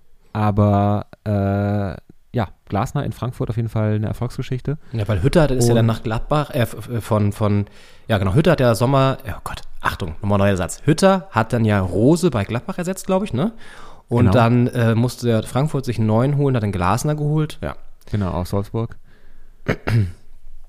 Und ja, das äh, war eine Erfolgsgeschichte. Also ansonsten ja nicht alles so äh, erfolgreich zu Ende gegangen, aber Das einzige, Ähm, die einzige, das einzige, äh, die einzige, was wär's, was für ein Karussell ist es denn eigentlich? Ist es ein Kettenkarussell oder ist das eher so eine, so eine Liebesbahn auf, auf dem Jahrmarkt? Es gibt auch diese, die, oder die so ein Verdeck so aufmacht und zumacht. auf jeden Fall. Oder so ein klassisches, wo es so ein Pferdchen gibt und Ja, genau. ein Polizeiauto. Was, Und, äh, was, was können wir uns jetzt aber entscheiden? Dann können wir überlegen, was Glasner in diesem Karussell für eine Rolle spielt. Ist er das Pferd? ist er vielleicht aber eher so, ein, so, ein, so, ein, so, ein, so ein Sitz in so einem Kettenkarussell, der doch fest im Anker ist? Oder ist er der Waggon im, im Liebeswagen, der immer, wo die glücklichsten Paare Platz nehmen? Das können wir uns jetzt noch überlegen. Ähm, sucht euch vielleicht selber zu Hause eins aus. Ja? Eins von diesen kleinen rhetorischen Figuren ist Oliver Glasner. Auf jeden Fall. Und ich meine, Eintracht Frankfurt ist ja mit dem 0 zu 2 gegen Union für ein Drittel der Gegentore von Union Berlin in bisher in diesen zehn Spieltagen zuständig. Das ist also auch in jedem Fall eine Leistung. Und absolut. ähm, auch eine Leistung ist äh, die bisherige Bundesliga-Rückkehrsaison von Werder Bremen, die nämlich ähm, sehr gut gestartet sind und äh, eine kleine Siegesserie hingelegt haben und jetzt äh, einen Dämpfer verkraften mussten. Ich meine, Ende Oktober werden wir da zu Gast sein, deswegen ist es uns auch gelegen, wenn jetzt vielleicht die Formkurve zuvor so ein bisschen absinkt, vielleicht auch nicht zu sehr, damit sie nicht allzu motiviert und äh, punktehungrig da gegen die Hertha auftreten. Äh, ist die Frage, das muss jetzt eine gute Balance haben. Auf jeden Fall ähm, ja, gab es jetzt eine Niederlage gegen Mainz. Ja. Auch ein bisschen überraschend. Ich meine, Mainz ist ein bisschen eine Wundertüte in der Bundesliga. Das kann immer mal, ähm, ich meine, letzte Woche gab es einen Punkt gegen äh, Leipzig für die Mainzer. Jetzt äh, drei Punkte gegen Bremen. Also auch die Teams äh, mit gutem Kader und äh, bei denen es gerade gut läuft in der Form, müssen sich gegen Mainz immer ein bisschen, bisschen Vorsicht walten lassen. Mhm. Ja, Mainz ist irgendwie so ein ganz merkwürdiger Club auch wieder, ne? Also generell auch irgendwie merkwürdig, aber ähm, hat er immer manchmal das Image von diesen jungen Wilden, dann machen sie mal wieder so eine richtig pomadige Saison, haben ja mit Boris Svensson aber eigentlich auch einen geilen Trainer nach wie vor. Also die bleiben unberechenbar. Das ist ja aber auch ein, Ja. kein schlechtes Image für einen Verein. Also das ist ja besser als, weiß nicht, als Null-Punkte-Club oder so. Also unberechenbar und schlagen Werder. Das ist für uns natürlich auch wichtig, dass man weiß, Werder ist zu schlagen im eigenen Stadion. Ähm, und ja, das könnte uns ein bisschen so eine Vorlage geben und ein Vorbild sein, dass äh, wir da in zwei Wochen ist es ja ungefähr auch die Punkte mitnehmen aus dem Weserstadion und das Ganze mit einer gehörigen Portion Lapskaus noch feiern können. Vielleicht, vielleicht hatten die ein oder anderen, äh, der ein oder andere bei Bremen zu viel davon vor dem Spiel, wer weiß. Ja? Ob das Kann vielleicht der nicht Grund sein. war. Ich meine, Mainz ist ja auch so eine, so eine Kulttrainerschmiede. Ich meine, äh, Klopp kommt, also was kommt daher, aber ist da äh, Trainer gewesen, danach Tuchel, Das sind ja schon auch so, so Trainerkandidaten. Ähm, mal gucken, wo der Weg von Bo Svensson noch so hinführt Mhm. in Zukunft. Aber es ist auf jeden Fall ein interessanter Verein. Können wir vielleicht, vielleicht fahren wir auch mal nach Mainz. Ja, ich habe auch gedacht. Ich, hab, ich hatte gestern lustigerweise ein Gespräch über Mainz und äh, die Person meinte dann, dass Mainz ähm, hat eine ganz okaye Altstadt, aber sie hat sich da überhaupt nicht wohlgefühlt. Der Vibe ist wohl schwierig in der Stadt. Ist ja auch generell so eine Region in Deutschland, sage ich dir auch ganz ehrlich, die habe ich überhaupt nicht auf dem Schirm geografisch. Also wo liegt das überhaupt? Ist das, weiß ich nicht, Westen, ja, Südwesten, ne? Das ist irgendwie so, das ist da unten irgendwo, ne? Das ist, irgendwie Das ist da, und es ist ja quasi die Landeshauptstadt von Rheinland-Pfalz, deswegen nehme ich jetzt mal stark an, dass es auch mit dem Bundesland liegt. Nein, das ist, ähm, das ist ja wirklich so eine, auch eine spannende Ecke eigentlich. Ich habe familiäre Verstrebungen nach Wiesbaden, äh, deswegen ähm, war ich da schon mal ein paar Mal. Ich war auch schon mal in Mainz und äh, das ist mit der S-Bahn erreichbar von Frankfurt aus. Ja, ich sehe es Also auch gerade. Ja, ja, klar. Die S1 von Frankfurt fährt da über Wiesbaden bis Mainz-Kastell, heißt die Endstation. Und da ist man irgendwie, das ist nicht Mainz Hauptbahnhof, aber man kommt von da auf jeden Fall nach Mainz rein. Und ähm, das ist also auch so eine ganz interessante Region da. Frankfurt, Mainz, Wiesbaden ja jetzt fußballtechnisch. Auch, also ähm, ist auch weird, dass da so viel auf einen Fleck hockt, ne? Also Frankfurt, Wiesbaden, Mainz, Darmstadt, das ist ja alles ein, ein geografischer Kreis von, weiß ich nicht, 50 Kilometern oder so oder 100 maximal, keine Ahnung. Dann ist auch nicht mehr. Mannheim, ist nicht mehr weit. Dann ist ja, äh, dann ist ja hier Ludwigshafen, wo übrigens hier Apache herkommt, der gestern hier ein Konzert hatte in, in Bremen, äh, in Bremen, Gott, in Berlin. ähm, kommt ja irgendwie aus Ludwigshafen, habe ich auch gestern noch gelernt. Ähm, also es war, war jemand, der auch zu einem Apache-Konzert gegangen ist, nämlich. Und dann haben wir so ein bisschen über diese Region auch geredet, weil Apache kommt ja offenbar aus Ach, Ludwigshafen. Ähm, was ja auch super hässlich sein soll. Äh, Ja, gewinnt, glaube ich, keinen Schönheitspreis, aber ja, ja. Und Mainz, gut, ja, ist eine Idee, können wir uns mal angucken auf jeden Fall. Well, also du kennst es ja schon. Was, ist was, ist denn dein, was ist denn dein Eindruck? Wie ist denn Mainz? Ist das okay oder was? Oder wie würdest du es so einordnen? Ich muss ehrlich sagen, äh, das ist, ist sehr lange her, dass ich da war. Äh, Ich war ein sogenannter Teenager. Und ähm, ich muss zugestehen, äh, zu, zugeben, dass die Teenagerzeit bei mir ein bisschen her ist. Und äh, Mainz hat äh, so zwei Highlights. Also ähm, Johannes Gutenberg kommt aus Mainz. Der ist auch Namensgeber der Uni dort und hat den, den Buchdruck in Europa salonfähig gemacht. Und ähm, das andere ist, dass ich glaube, der, ich komme immer durcheinander mit Längen- und Breitengraden, aber ich glaube, der 50. Längengrad verläuft, glaube ich, ich lege mich jetzt mal fest, verläuft durch Mainz. Und da ist so eine bisschen wie die ehemalige Mauer in Berlin, ist da im Boden so, eine, äh, so, ein- so ein Strich durch die ganze Stadt.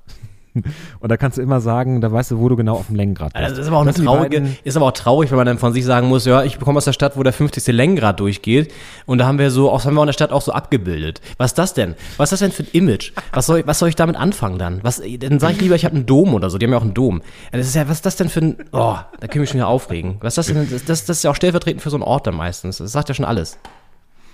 Das, das sind die beiden Highlights, würde ich sagen, in Mainz. Wenn äh, euch noch ein drittes Highlight einfällt und ich Mainz jetzt völlig unrecht getan habe, weil ich auch seit 15 Jahren nicht mehr da war, äh, dann meldet euch gerne. Naja, gut, das, zweite deutsche Fernsehen hat ja auch eher seinen Sitz da auf dem, auf dem Lerchenberg, True. ne? Auf dem Lerchenberg, das ist- dem berühmten. auch noch ein Highlight, ja. Das ist wahrscheinlich auch der einzige Grund, warum da viele Leute immer hinfahren nach Mainz. Also nicht der einzige Grund, nein, natürlich nicht, sorry, aber so einer der Gründe, warum da, glaube ich, wahrscheinlich auch viele Leute wohnen, weil die beim ZDF arbeiten, ey. Ja, und vielleicht im Landtag da. Landtag Rheinland-Pfalz. Naja, gut, wir geben dem Ganzen mal eine Chance. Ist auf jeden Fall mal auf dem Zettel. Ist notiert, dass wir da mal, dass wir da mal hinfahren zum, zum Auswärtsspiel. Wir Ich können uns ja so Long-Term mal vornehmen, dass wir in jedem, jedem, in jeder Bundesliga-Stadt mal waren dann. Irgendwann. Wir haben jetzt ja, Frankfurt waren wir und äh, Bremen kommt jetzt.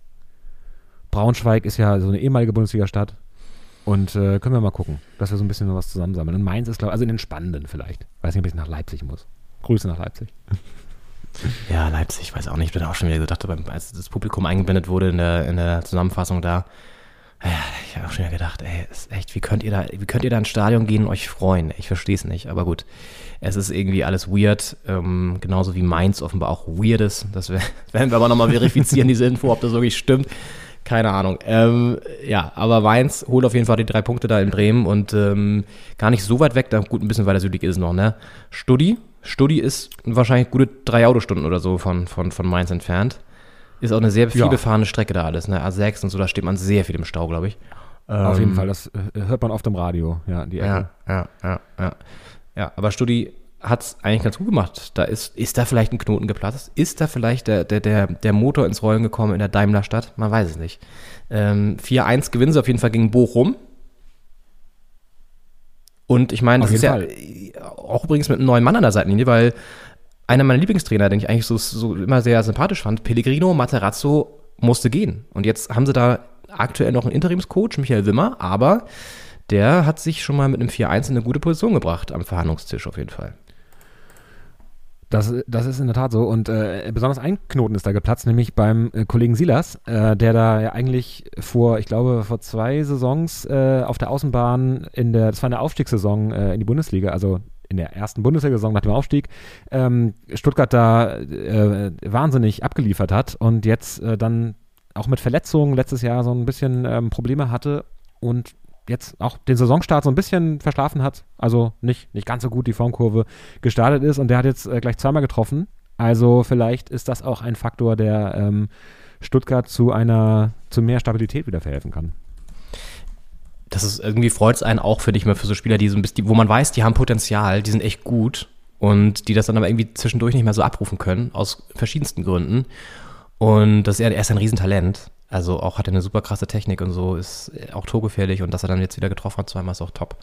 Also, ähm, und Stuttgart ist ja irgendwie auch, ach, ich weiß nicht, Stuttgart ist ein Verein, da habe ich auch wirklich, da, da, habe ich überhaupt keinen, keine negativen Assoziation zu. Ich weiß gar nicht warum, aber irgendwie finde ich Stuttgart so völlig, das ist für mich okay. Das ist auch irgendwie, ich habe auch natürlich irgendwie einen Stuttgart-Fan in meinem, in meinem persönlichen Umfeld, das spielt auch eine Rolle. Ich hatte mal ein nettes Gespräch mit einem Stuttgart-Fan hier in Berlin, so dem Spiel, die gehört in, in, in Schöneberg, der irgendwie auch ein cooler Typ ist. Also ich, das spielt vielleicht auch eine Rolle. Ne? Das, das sind ja auch, am, am Ende sind es ja die Menschen. Am Ende sind es die Menschen, die, die was ausmachen. Auf jeden Fall. Wir haben natürlich als Hertha-Fan da ein Problem, weil wir erstens ist ja Stuttgart, also Schwaben, Berlin ist ja irgendwie so ein Thema, äh, Investoren technisch und, und Wohnungsmarkt. Äh, und auf der anderen Seite haben wir ja diese, diese ja, dubiose Fanfreundschaft zu, zum KSC von der Hertha. Ja. Äh, und KSC ist natürlich da unten in äh, Baden und äh, Württemberg ähm, enorm verfeindet mit allem, was aus Stuttgart kommt. Dementsprechend mit den Stuttgarter Kickers ist, glaube ich, äh, wegen der Ligazugehörigkeiten noch die größere ähm, äh, ähm, äh, Rivalität, aber auch der VfB Stuttgart ist da nicht gern gesehen. Deswegen ähm, ja, in den Fangesängen der, der Hertha-Fans kommt Stuttgart häufig nicht ganz so gut weg. Und äh, da muss man natürlich gucken, wie positioniert man sich da, wenn man das ein bisschen sympathisch findet. Ich kann es aber verstehen. Ich bin ja äh, als Vorsitzender des äh, Thomas Hitzelsberger Fanclubs äh, nach wie vor da auch in, einer, in einem persönlichen Konflikt. Und äh, da müssen wir mal gucken, dass wir uns da da positionieren irgendwie als äh, Hertha-Fans für Stuttgart. Vielleicht kann man auch so, eine Initiative gründen. Genau, ja. Ähm, ja, ich meine, ja, das stimmt natürlich, aber man muss ja auch nicht mal alles so übernehmen, was die Fankurven so singen. Und äh, dann kann man sich davon auch ein bisschen abgrenzen und äh, es ist ja auch manchmal so ein, so ein auf den Zug raufgespringe. Und ich meine, das stimmt schon, die Schwaben und Schwäbinnen in Berlin sind hart nervig. Also die gehen mir auch hart auf den Sack teilweise. Deswegen, also ich finde, ich identifiziere mich eher weniger mit den Schwäbinnen und Schwaben dieser Welt als mit dem VfB, weil da irgendwie auch ganz coole Spieler so, glaube ich, hervorgebracht hat, so mit Balakow, Bobic, Cleansey war ja auch damals da. Also das sind alles so, so Spieler, die ich irgendwie ganz geil, Jogi Löw und so, der gehört ja auch in Stuttgart. Also es sind, glaube ich, so ganz coole, ganz coole Leute so am Start. Und ähm, die Cannstätter Kurve oder wie sie heißt, hat ja auch eine ziemliche Power. Also ja, irgendwie, weiß ich nicht, ist das auch so ein Kultverein der Bundesliga. Und das ist ja also ein wirklicher Kultverein, jetzt nicht Union-Kult, sondern wirklich, wirklich Kult. Und ähm, dementsprechend hat man da, glaube ich, einen ganz guten, ganz guten Bezug zu. Und äh, ich würde jetzt auch nicht, wenn Stuttgart gegen Hertha spielt, für Stuttgart sein, logischerweise, sondern die auch irgendwie auspfeifen, wenn, wenn die da Scheiße machen auf dem Reisen. Aber ähm, grundsätzlich habe ich da jetzt nicht so eine negativen Vibes wie jetzt irgendwie, was weiß ich, beim HSV oder so. Ja, also das, das passt alles irgendwie noch ganz gut, finde ich. Wollen wir kurz was, haben, wir noch was übrig vom Spieltag? Ja gut, zwei Dinge haben wir noch. Äh, Wolfsburg gegen Gladbach 2-2. Ähm, gut, ist jetzt erstmal, ist ein Ergebnis, womit, glaube ich, vor allen Dingen VfL Wolfsburg ganz gut leben kann. Die haben auch spät ausgeglichen, glaube ich. Ähm, und dann hatten wir noch das Freitagabendspiel. Schalke verliert 0-3 gegen Sinsheim. Also ja, das, die beiden Spiele, das tut uns jetzt leid, dass wir da nicht so detailreich eingehen können, aber ich würde sagen, wir machen Haken am, am Spieltag, oder? Ist doch, ist doch okay. Der zehnte Spieltag war es schon. Genau, zehnter Spieltag machen wir einen Haken an die Bundesliga und gucken dann noch einmal in die zweite Liga. Ja. Äh, mit, mit gemischten Gefühlen, weil einerseits gab es da ein sportlich sehr interessantes Spiel, das aber andererseits äh, gerade nach Abpfiff äh, für schlimme Szenen gesorgt hat, die da ähm, per Video durch das Netz ging. Äh, Stichwort Polizeigewalt und Stichwort auch, äh, ja, ich meine, Gewalt, ähm, Randale durch Fans äh, wird ein Thema sein, noch in der zweiten Hälfte im Interview mit, mit Harald Lange. Ähm, aber eben auch, ähm, was auch ein Thema sein wird im Interview, ähm, Polizei durch, äh, Polizei, Gewalt durch die Polizei äh, und das Ganze äh, fand statt in Hamburg und ähm, da gab es das Stadtderby. St. Pauli hat den HSV empfangen im Stadion am Millantor. Und das war sportlich interessant, weil der HSV als Tabellenführer gerade sehr gut in Form war und ähm, es ein sehr überraschendes Ergebnis gab. Also St. Pauli gewinnt 3 zu 0, stürzt den äh, Stadtrivalen da vom Ligathron. Äh, die Konkurrenz konnte das auch nutzen. Paderborn hat gewonnen, Darmstadt gewonnen, äh, sind jetzt auf äh, Darmstadt auf Platz 1, Paderborn auf Platz 2. Und ähm, ja, trotzdem haben halt die Bilder, die, die danach entstanden sind, äh, die, die Szenen, die sich da auf dem äh, Heilig, Heiliggeistfeld, äh, diesem großen Festplatz, der da direkt am Stadion ist in St. Pauli, äh, ja, für Bestürzung gesorgt, äh, weil eben dort am Boden fixierte Pauli-Fans zu sehen waren, von Polizisten fixiert, ähm, die teilweise äh, mit Schlägen, Tritten traktiert wurden und ja, eben ein unverhältnismäßiges äh, Einsatzbild der Polizei da bieten. Und ähm, ich weiß nicht, wie hast du äh, davon erfahren, wie hast du äh, das wahrgenommen, diese ganze Szene? Also wenn ich richtig informiert bin, war das übrigens diese Situation vor dem Spiel noch. Also bevor der Anpfiff war, haben sie da irgendwie ähm, den Polizeieinsatz gehabt und man weiß nicht genau, was da der Hintergrund war. Auf jeden Fall ist diese Szene, die man im Video sieht, auch wenn sie aus dem Zusammenhang gerissen ist, wie es immer so ist bei solchen Videos, ist es einfach eine unfassbare Gewalteskalation eines Polizisten, der da einen Fan mit dem Knie übrigens wohlgemerkt äh, runterdrückt und ihm mehrere Fausthiebe in die Nieren gibt und dann noch mit seinem Ellbogen auf den Kopf schlägt und völlig und ohne dass der Fan sich irgendwie wehrt oder so und selbst wenn er sich wehrt, er hat einfach nicht das, äh, die Ausrüstung und die Waffengewalt, die der Polizist hat und seine zehn Kollegen, die da in schwerer Panzerung neben ihm rumstehen und so und sowas regt mich echt auf, weil es ist halt extrem, also dass die Polizei teilweise und ich weiß, man soll da nicht pauschalisieren, deswegen tue ich es auch nicht, ein Problem hat in den eigenen Reihen, was so Gesinnung angeht und was auch so äh, Gewaltbereitschaft angeht, ist, denke ich, bekannt. Das ist einfach so, das ist auch ein Fakt, der, glaube ich, den viele Studien zeigen ähm, und der, wie gesagt, nicht jeden Polizisten und jede Polizistin trifft, aber der durchaus vorhanden ist da, weil natürlich gehen Leute, die Bock auf Gewalt haben, auch gerne mal zur Polizei, weil sie es dann nämlich ausleben können. Ähm, und wenn du dann als Fan, egal was du gemacht hast, und wenn er da irgendwie ihn vorher angegriffen hat, was natürlich scheiße ist, aber er hat einfach mal ihn nicht irgendwie, konnte er nicht mit so einer Ausrüstung so malträtieren, wie der Polizist mit ihm gemacht hat, ähm, dann ist das einfach ein Missbrauch der, des, der Gewalt, des Gewaltmonopols, den die Polizei nochmal hat. Und ähm, den sie auch in vielen Punkten natürlich zu Recht hat, den sie aber einfach so einsetzen muss, dass es nicht so aussieht wie da in Hamburg. Und es ist einfach heftig und danach auch wieder so die Polizei in Hamburg hat ja auch mehrmals so eine, solche Situationen schon, schon gehabt. Ich erinnere mich da auch an so, so eine Razzia von ähm, so ein paar Jungs, die auch eskaliert ist und so, das ging auch online viral und so und das ist immer, immer auch so, dann bauen die da auch so eine, so eine, so eine, so eine, so eine Schutzburg wieder gegenseitig auf und schützen sie alle gegenseitig, dann hast du da vielleicht so eine Personalnummer, die du nennen kannst, aber ob dann wirklich was passiert intern gegen den Kollegen, Glaube ich jetzt ehrlich gesagt nicht. Ja, das kannst du auch schwer nachverfolgen. Und du hast sowieso in dem Moment keine Handhabe, weil er auf dich eindrischt und du nichts machen kannst. Der hört auch nicht auf. So, also das ist einfach, es geht gar nicht. Und ähm, das ist auch Körperverletzung. Und ja, ob da jetzt was passiert, werden wir mal sehen. Ich finde es übrigens bezeichnend, dass man auch beim Kicker muss man auch wieder so suchen, ähm, bis man da überhaupt darauf stößt und so. Es wird alles immer so ein bisschen auch so schwammig berichtet. Also ja, es ist, ähm, ich finde es ich find's heftig und solche Szenen hast du wahrscheinlich noch viel häufiger, werden nur nicht auf Video festgehalten. Und ähm, auch das ist ein Thema, das man mal irgendwie stärker wieder in den Fokus rücken könnte, wie die Polizei eigentlich solche Sachen aufarbeitet. Nämlich, glaube ich, sehr, sehr mangelhaft. Und ähm, du hast einfach keine Handhabe und das finde ich auch so unbefriedigend. Und ja, es ist, es ist echt krass, diese Bilder. Und ähm, wir verlinken das natürlich auch in den Shownotes, damit ihr euch mal selber ein Bild davon machen könnt, auch wenn das wirklich Spoiler Alert, echt krasse oder Triggerwarnung, sagt man ja immer. Ähm, das ist auf jeden Fall auch sehr gewaltsam, dieses Video. Ich war erschrocken, als ich es gesehen habe, ehrlich gesagt. Und äh, man weiß ja immer nicht genau, was man da machen soll. Also, ähm, keine Ahnung. Auf jeden Fall, es ist, es ist ein globales Thema, das ja nicht nur den Sport auch betrifft, äh, sondern allgemein Polizeiarbeit und äh, auch, ja, du hast es angesprochen, eben auch die Frage, wer äh, also was für Personengruppen fühlen sich besonders davon äh, auch angezogen, den Polizeidienst anzunehmen. Es ist ein sehr gefährlicher Dienst, es ist auch ein äh, sehr körperlich anstrengender Dienst, es ist äh, kein Job, den jeder machen möchte und ähm, den natürlich sehr viele Menschen auch gerne und gut ausführen. Ähm, Pauschalisierung ist da immer schwierig, Generalisierung, aber der natürlich auch, ähnlich wie, wie es auch bei der Bundeswehr ist, ähm, natürlich Leute anspricht, die weiß nicht, hierarchische Strukturen mögen, die ähm, auch Gewalt als Mittel mögen und äh, auch rechte Gesinnung haben und ähm, das ist ein Problem, das, weiß nicht, die, die, Sonder, die, die Sonder, Sondereinheiten, äh, Spezialeinheiten betrifft. Ähm, immer wieder tauchen da, weiß nicht, Chatgruppen auf, irgendwelche Chatverläufe mit äh, Nazi-Symbolen und, äh, und, und, solchen Parolen und, und Inhalten.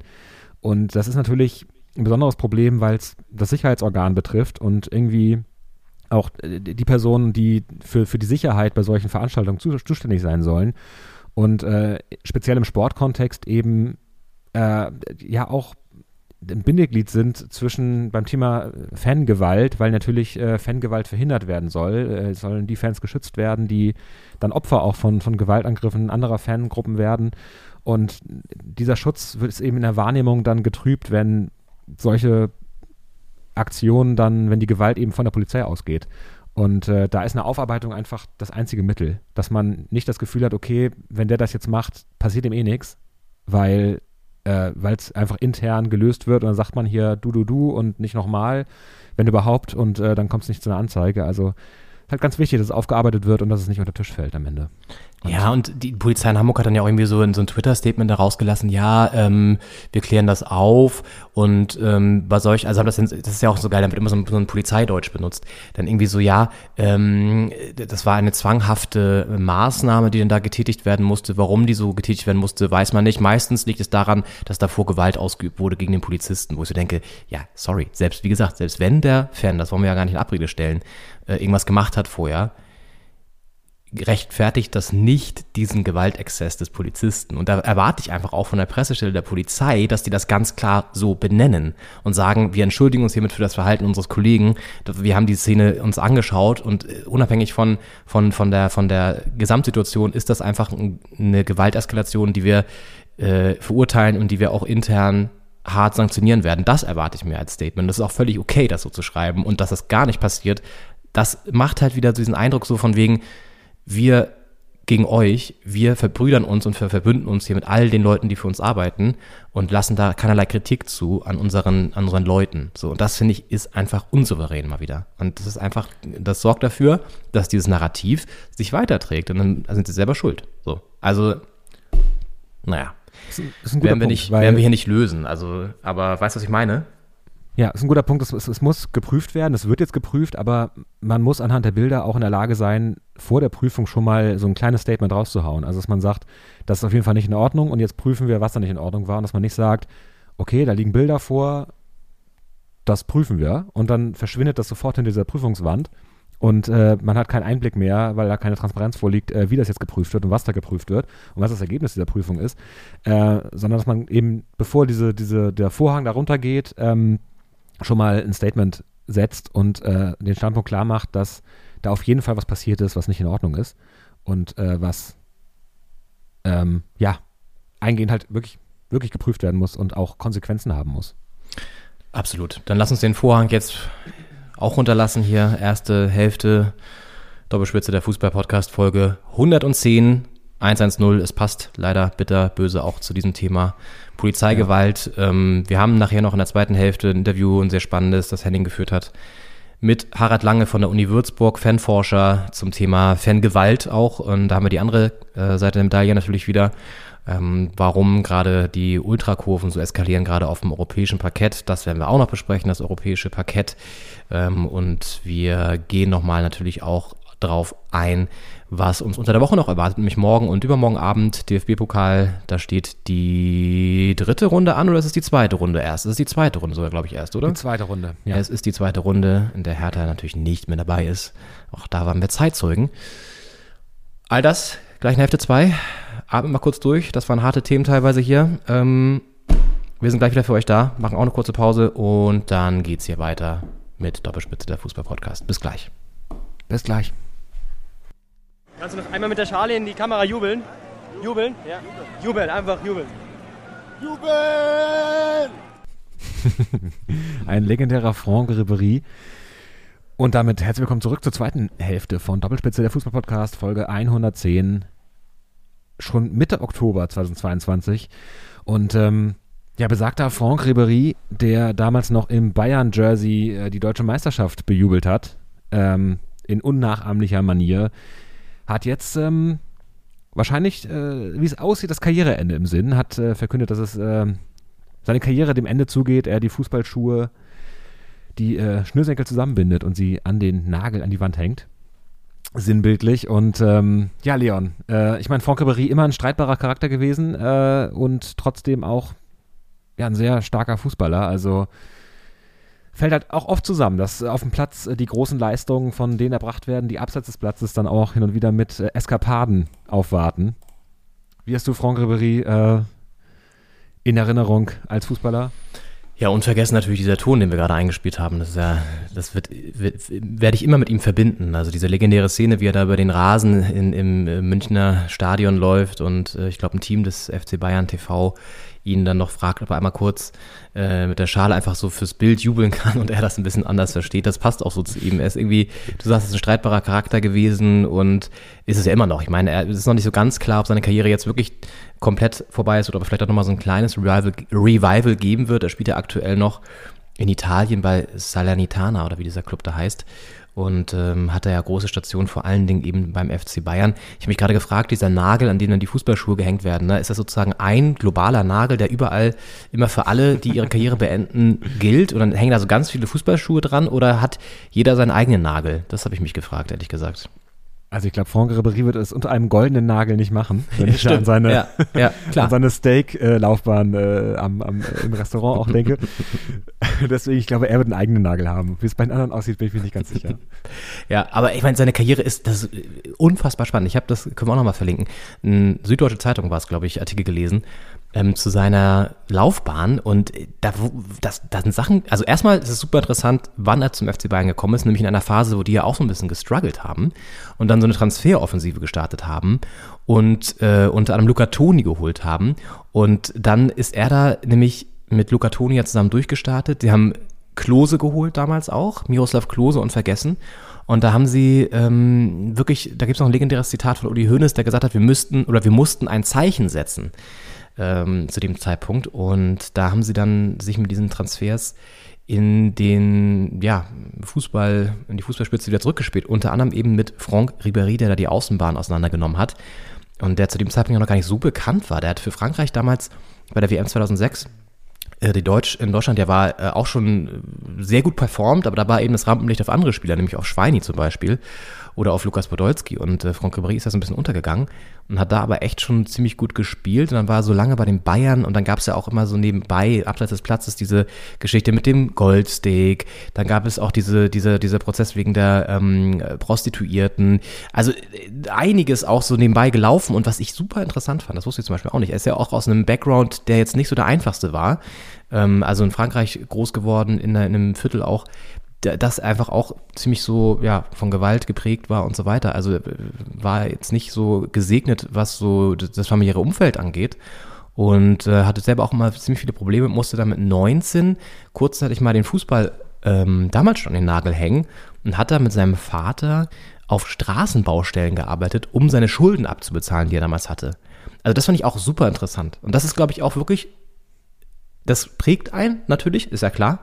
Und ich glaube, dass, ähm, dass gerade im Fußball solche Etappen, solche sozusagen solche Abschnitte in deinem Leben dich auf dem Platz und auch generell einfach äh, so weiterbringen, ähm, auch wenn das einfach wahrscheinlich, zu dem Zeitpunkt hat sich wahrscheinlich gedacht, was ein Abfuck, aber es hat ihn wahrscheinlich von seinem Charakter her, der auch streitbar ist, keine Frage, aber trotzdem, glaube ich, so weitergebracht, dass er sich wahrscheinlich auch in Vereinen besser durchsetzt, dass er irgendwie eine gewisse ähm, ja, dass er einfach auch schon mal wirklich in die, in die Abgründe des Lebens geguckt hat und dann halt ähm, diesen Erfolg feiern konnte. Also das ist ein super spannendes, super spannende Karriere auf jeden Fall.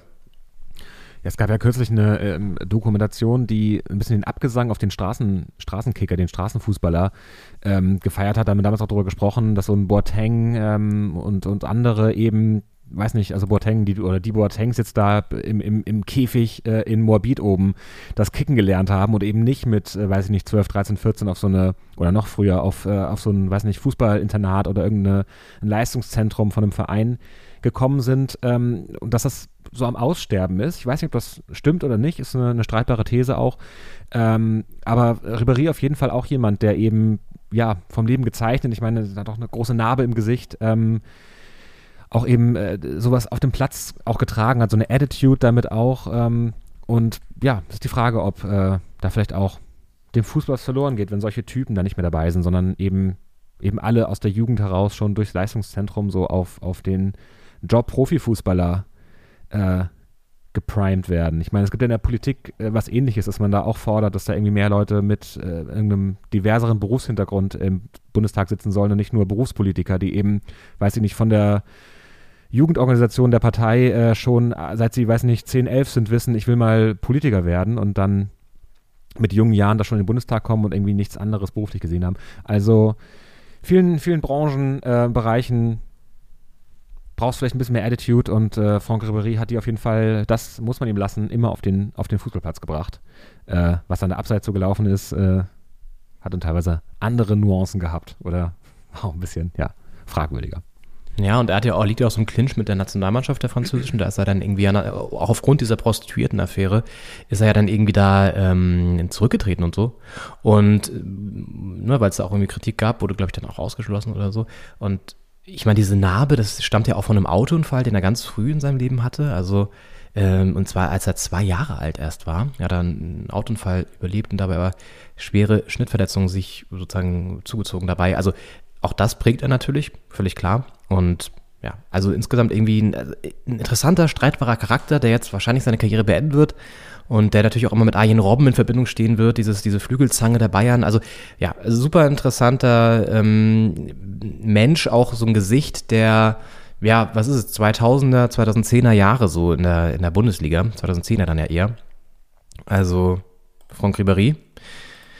Peut-être au revoir. Äh, Peut-être non. Wir würden sehen. Äh, wir behalten das im Blick für euch. Vielleicht gibt er noch mal ein kleines Comeback. Auf jeden Fall ein Abschiedsspiel wird es geben und es wird mit Sicherheit in München stattfinden. Und ich könnte mir vorstellen, dass Uli Hoeneß dort auch nicht auf dem Rasen stehen wird, aber mit Sicherheit auf der Tribüne sitzen wird. Der ja so ein alter, so, so ein Ziehvater dann richtig war für ihn. Ja. Ähm, ich suche nur mal diesen Süddeutsche Zeitungsartikel raus und packe den nochmal hier in die Shownotes, weil der war wirklich gut geschrieben und interessant aufgedröselt. Franck Ribéry, dem wir hier Franck natürlich nochmal so einen kleinen Ton gerne widmen wollten. Henning, wir haben gleich noch das Interview mit dem Fanforscher, mit äh, Harald Lange von der Uni Würzburg. Wir wollen vorher noch ein, ach kurz Wien hatte ich hier noch auf dem Zettel. Wien. Wien. Vienna. Du warst da gerade erst da. Du hast noch, du schnupperst noch ein bisschen nach Wien. nach Kaffeehaus, nach, äh, nach Würstelstand. Genau. Ähm, hast noch so ein bisschen das Odeur der Stadt. Trägst du sozusagen. Ich rieche es sozusagen aus Friedrichshain bis hierher. Das ist Wahnsinn. Das ist Wahnsinn. Ja, das Lebensgefühl äh, trägt man natürlich noch ein paar Tage mit sich rum. Ähm, das ist eine, eine tolle Stadt. Ich bin immer gerne da und ähm, ist halt auch eine Fußballmetropole. Das darf man nicht vergessen. Und äh, mit, mit zwei Vereinen, Austria Wien und Rapid Wien. Und ähm, die haben ja sich zufällig gegenübergestanden, als du am vergangenen Wochenende vor Ort warst. Und es ist natürlich unmöglich, da jetzt am Sonntag noch eine Karte zu kriegen, oder? Ich meine, das Ja. Derby ausverkauft, Das ist richtig. bis auf den letzten Platz, da kommen wir jetzt nicht mehr rein, oder? Wenn man da jetzt einfach so zum Stadion fährt ohne Ticket, aussichtslos, oder? ist eigentlich aussichtslos und das war auch tatsächlich, also ich hatte immer dran, ich habe immer dran geglaubt. Ich habe immer dran geglaubt und ich bin dann mit Florenz rausgefahren nach Hütteldorf, so heißt das Viertel Hütteldorf in Wien, das ist so im, ja, im Westen tatsächlich so dieser Stadt. Also so ein bisschen weiter raus mit der S-Bahn fährt man so von Otterkring, naja, so eine Viertelstunde nochmal. Und wir sind angekommen, das ist auch ein relativ kleines Stadion, 26.000 Leute, auch gar nicht so alt, also sind sie irgendwann umgezogen hin nämlich. Und ähm, jetzt spielen sie da im Allianzstadion und Rapid gegen Austria ist natürlich ein Derby, das heißt, das ist umkämpft, da mögen sich die Fanlager auch nicht so gerne. Das Ding war ausverkauft. Wir hatten aber die Information, fahrt's mal hin, vielleicht gibt's da noch Tickets. Also ich kann mir schon vorstellen, dass es nicht komplett ausverkauft ist. Das hat uns so, ein Dude gesagt in so, einem, in so einem kleinen Fanshop in der Innenstadt. Und der auch meinte, dass beide Teams einfach grottenschlecht sind und deswegen werden da nicht so viele Fans sein. und äh, es stimmt ja auch, wenn man auf die Tabelle guckt, beide sind jetzt nicht so super weit oben platziert. Äh, Rapid stand sogar vor dem Spiel noch vor Austria, ähm, hatte aber diese Blamage, ich habe nochmal nachgeguckt, Rapid war es, die gegen Vaduz rausgeflogen sind, übrigens. Und ähm, ja, das waren alles so die Vorzeichen dieses Spiels. Wir also dahin dachten, vielleicht steht da der eine oder andere noch und verkauft seine Tickets irgendwie. Meistens ist ja so vom Stadion, dass da ein paar Leute stehen mit so ein paar Zetteln noch in der Hand. War leider Gottes nicht so. ähm, wir sind da auf und ab getigert und haben keinen gefunden, der seine Tickets noch verkauft. Haben so ein paar Leute angequatscht und so, nee, sorry, sie haben selber Tickets und so. Und die Uhr lief runter, es war noch so zehn Minuten bis zum Anpfiff. Ich bin nochmal zu so einem Schalter gegangen, der außen am Stadion dran war und gefragt, ja, Tickets, gibt es irgendwie Restkarten? So, na, vielleicht äh, müssen wir dann schon im, im Fanshop schauen, vielleicht haben die da noch welche. Und der Fanshop war direkt am Stadion und ich dann dahin ge gerannt, ähm, Florenz hinter mir her und wir dann da rein in diesen Fanshop, äh, ganz sterile äh, Atmosphäre wie immer in so Fanshops. Ähm, ein paar Leute lungerten da noch rum. Wie gesagt, wir hatten nur noch so knapp zehn, mittlerweile nur fünf Minuten wahrscheinlich bis zum Ampfiff. Und ich fragte diesen Typ am Counter, ähm, habt ihr vielleicht irgendwie noch Restkarten? Wir wollen unbedingt rein und, äh, und er so, boah, für welches Spiel denn? So, für, für das Spiel jetzt hier. Ach, für heute? So, ja, für heute. Und dann so, boah, ja, weiß ich nicht, ähm, guckt so in seinem Rechner und da dachte ich schon so, okay, wenn du in deinem Rechner guckst, dann gibt es ja offenbar noch eine Möglichkeit, weil sonst würdest du ja sagen, es ist überhaupt nicht mehr möglich. Und hatte schon so leichte Hoffnung. Und dann meint er so, ja, boah, zwei Tickets, äh, wollt ihr irgendwie zusammensitzen, weil das, das kriege ich auf gar keinen Fall hin. Und wir so, nee, scheiß drauf, einfach irgendwie zwei Tickets. Äh, haben schon so das Geld gezückt. Und er rödelt dann auch rum, dann holt er seine Kollegin dazu, dann meint er, ja, siehst du hier noch zwei zusammenhängende Plätze und so, war echt super nett, hat er geguckt, ob er da irgendwie noch Plätze findet. Und da meinte er zwischendurch, ja, habt ihr irgendwie, also wäre es für euch schlimm, wenn ihr irgendwie so ähm, Westkurve seid oder so, da wo die Fans sind? Wir so, nö, klar, mach, ne? Also Hauptsache wir kommen rein, so, ne? Und dann hat er da irgendwie ein bisschen rumgerödelt, rumgerödelt, druckt dann so zwei Tickets aus, legt die auf den Tresen und wir dann so, ja, was willst du haben? Also, nee, nee, passt. Und wir so, hä? Ja, nee, komm, passt. Nimm die einfach. Nimm die einfach, geht ins Stadion. Und hat er uns ernsthaft zwei Gratis-Tickets ausgestellt für die Fankurve von Rapid. Das war so, also wir konnten unser Glück kaum fassen. Das war sau nett und das war auch so völlig, völlig random irgendwie. Aber es war echt krass nett und wir, okay, und dann stellst du auch nicht mehr so viele Fragen, weil du denkst, okay, bevor du jetzt hier noch irgendwas ne, passiert, schnell weg. Tickets genommen zum, zum, zum Gate, das natürlich komplett leer war weil alle schon drin waren. Und äh, wir dann da schnell rein. Ey, und dann fing dieses Abenteuer an, ey, das war unfassbar. Also wir dann da rein und ähm, dann ist es so bei dem Stadion, du gehst dann erstmal so eine Treppe nach unten, bist dann quasi unter der Tribüne, die ist so eine, so eine, so eine ne, hohe Tribüne sozusagen, wo dann äh, nur Stehplätze sind. Und dann gehst du erstmal eine Treppe runter und gehst dann dafür so zwei Treppen so wieder so hoch. Ähm, und dann sind wir da so hoch oder flogen schon so Papierküchen runter, so grün und weiß, die Farben für den Rapid. Offenbar war da gerade eine Choreo zugange. Wir waren, wie gesagt, das war nur noch eine Minute bis zum Anpfiff oder so. Und wir kommen dann da hoch, diese Treppen, gucken nach oben und stehen wirklich genau in der Fanwand. Also es war wirklich, äh, wurden erschlagen von der Menschenmasse. Da sind dann ja schon auch so, keine Ahnung, 5000 Leute mindestens oder so. Und äh, wie so, oh fuck, ey, das war sau eng. Ähm, und ehrlich gesagt war ich in so einem Block auch noch nie. Ostkurve war ich schon mal, aber das ist auch noch ein bisschen anders, finde ich. Da war das sehr gedrängt und sehr eng. Und dann sind wir da so rein, haben uns da so reingedrängelt, zur Freude von allen Leuten da natürlich. Und äh, haben uns dann da irgendwie so ein Plätzchen da so mehr oder weniger gesucht. Oh, ey, und das, also ich sag mal so, da hättest du eine Sozialstudie machen können, unfassbar. Also, die, die waren, da, also da waren schon richtig viele harte Leute. Also, boah, auch unangenehm irgendwie so vom ganzen, das war ein relativ unangenehmer Vibe, muss man sagen. Also es war schon sehr so, sehr düster und, und, und finstere Minen und alles nicht so, ich weiß nicht, irgendwie, ja gut, Fankurven sind ja oft so ein bisschen so, so, so hart, ne? Aber da hattest du das Gefühl, die sind richtig hart hier. Die Jungs auch, waren auch durchaus einige Mädels am Start, so, also viele Frauen auch so da, aber äh, schon eine, eindeutig mehr, mehr Männer. Und ähm, die auch echt einen sehr, sehr also, toughen Eindruck gemacht haben. Und trotzdem denkst du dann so, okay, scheiße, wir sind jetzt hier, lass uns den Fan irgendwie so, lass uns die Fans irgendwie so supporten auch und irgendwie so mitmachen. Und ah, dann kamen aber auch so ein paar Gesänge so Richtung Austria. Natürlich war das ein Riesen, das war ein Derby, ne? Die sind natürlich total, hassen natürlich sich gegenseitig. Aber dann auch wieder so Tod und Hass, äh. Dann irgendwie, was habe ich später auch erst gelesen, war irgendwie wurde so ein Banner hochgehängt. Das siehst du ja auch alles nicht, wenn du in der Kurve stehst wo dann irgendwie so ein Austria-Fan gezeigt wurde, wo die dann irgendwie den so treten und so, also so, so, ne, so, so wie so eine, wie so eine ja, Karikatur quasi so gezeichnet. Ähm, und irgendwie noch so ein Schweinekopf in Austria-Farben mit so einem Fadenkreuz drauf. Also wirklich richtig harte Symboliken. Und auch Fangesänge, die in die homophobe Richtung gehen. Und ähm, da denkst du dann auch schon wieder so, boah, ey, ich fühle mich hier echt so vom ganzen Vibe her nicht wohl. Ich finde es krass, dass ihr hier das ganze Spiel über Stimmung macht. Das haben sie echt gemacht so. Und ähm, irgendwie ist man ja trotzdem sozusagen dann auch in dieser Kurve und fühlt das so ein bisschen. Aber so von den Leuten her, boah. Und dann gab es auch noch so zwei, drei Szenen, wo die sich fast noch gegenseitig alle da geprügelt haben und so. Also schon echt schwierig, muss ich sagen. Sehr, sehr schwierig. Ähm, sehr ambivalentes Verhältnis da bei diesem Spiel. Ich meine, es war trotzdem ein Erlebnis, ne? Es war, es war völlig absurd alles. Aber ja, also es ist jetzt nicht so, glaube ich, der Verein, den ich in mein Herz schließen werde. Von den Fans zumindest hier. Obwohl dann so ein Erlebnis natürlich irgendwie auch mal prägt so und irgendwie bindet an so einen Verein, wenn man das erste Mal so in so einem Stadion ist. Aber ja, es war völlig absurd. Und zweite Hälfte sind wir dann auch ähm, dann ein bisschen seitlicher, sind wir so reingegangen äh, in die Kurve und da war dann auch ein bisschen entspannter so vom Publikum auch. Nicht ganz so hart. Und ähm, Anfang der zweiten Hälfte gab es auch noch so äh, slightly Pyro-Action. Also da haben sie halt irgendwie, klar, Pyro abgefeuert, abgebrannt, so, äh, wird ja gleich nochmal Thema sein in dem, in dem Interview mit dem Fanforscher. Ähm, und das Krasse war, das hat, hatten wir auch nicht so wirklich auf dem Schirm, sind dann sozusagen wieder runter, diese Treppe da runter, dann stand man in diesem Tunnel unten sozusagen, da stehst du so unterhalb der Kurve und plötzlich kamen da so äh, 10, 12 Leute angelaufen mit so weiß, äh, mit so gelben Sturmhauben auf die gerade halt die Pyros abgebrannt haben und liefen da dann an uns vor, vorbei, so ganz hektisch in die Klos rein, um sich diese Sturmmaske wieder abzunehmen, damit sie, na, sie wollten wahrscheinlich erkannt werden, als sie die Pyros abgebrannt haben.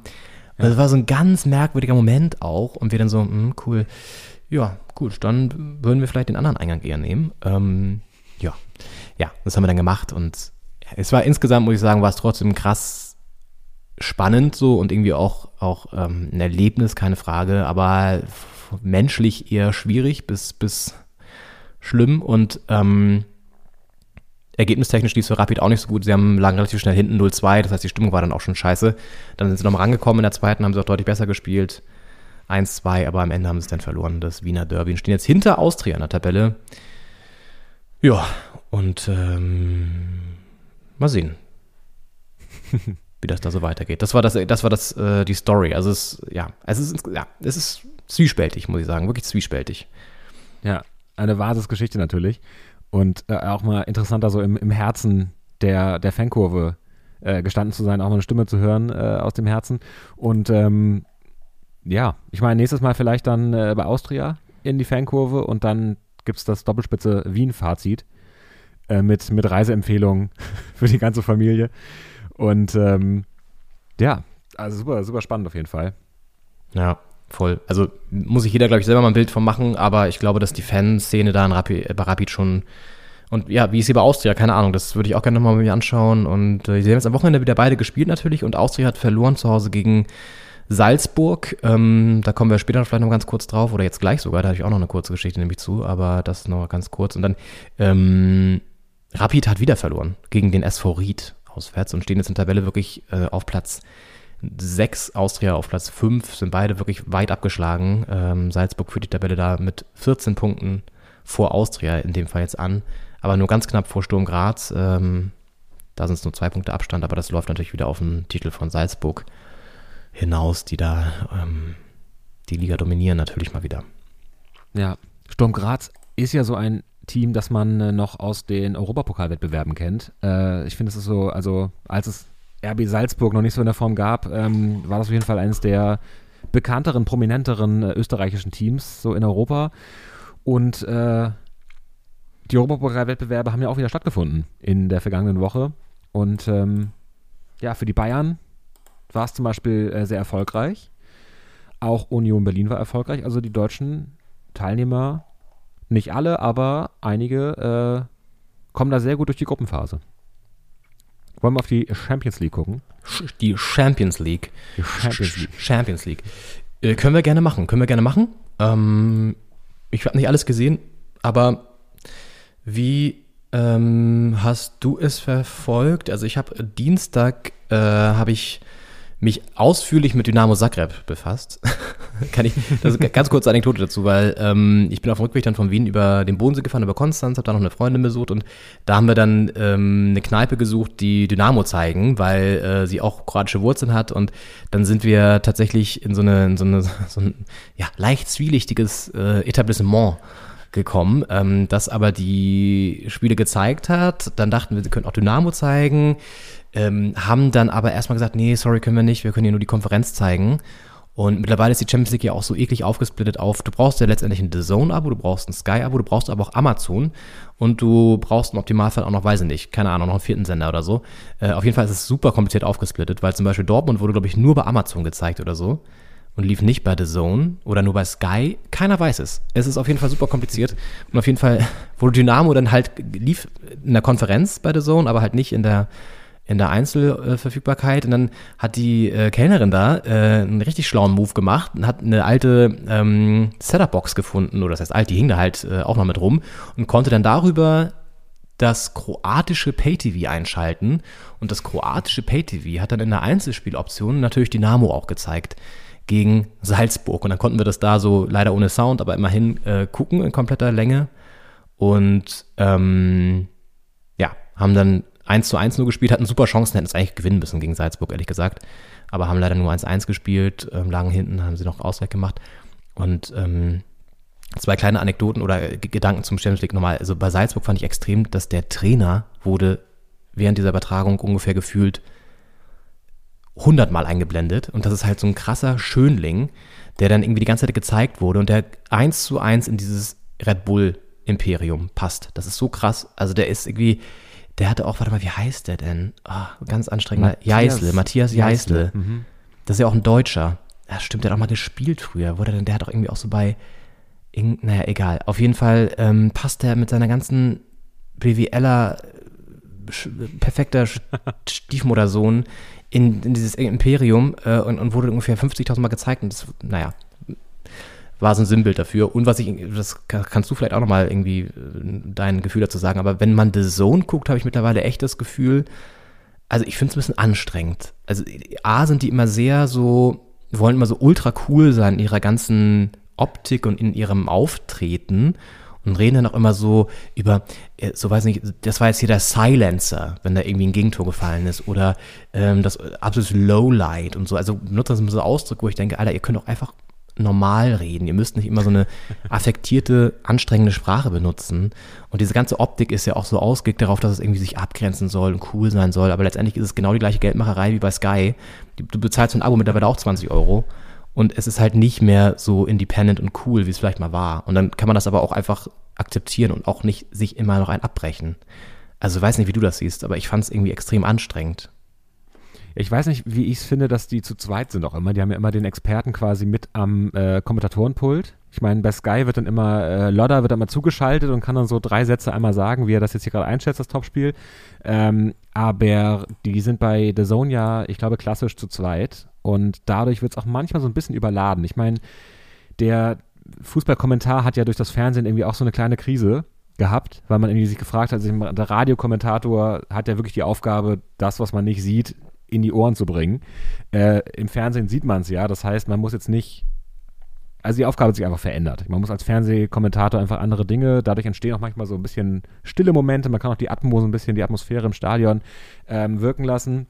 Wenn du zu zweit bist, füllt sich das natürlich deutlich mehr und da ist ja irgendwie ähm, ja, dann halt auch einer dabei, der journalistisch unterwegs ist, einer, der eher vom Fußball kommt und äh, die, die kappeln sich da manchmal so ein bisschen und haben dann auch so teilweise Insider, so ein bisschen Witze, die man nicht versteht, wenn man vor der Aufzeichnung oder vor dem Live-Event nicht dabei war, so habe ich das Gefühl. Äh, dementsprechend, ja, ich bin da beide, ich finde es auch so ein bisschen anstrengend und die haben ja auch sehr viel American Football im Programm, die NFL und äh, da habe ich das Gefühl, dass sie so ein bisschen das auch so amerikanisieren oder so ein bisschen eventisieren, ähm, den Kommentar und nicht immer nur, weiß nicht, die Dienstleistung da am, am Fan nicht immer im Vordergrund steht. Ja, also es ist halt so ein Phänomen, so, für mich ist es so ein bisschen diese Verhipsterisierung auch. Du sagst irgendwie Eventisierung, das ist glaube ich auch im Fall von, von Football und so, da wurde ja auch ständig irgendwelche Trailer eingefügt, ist es echt so.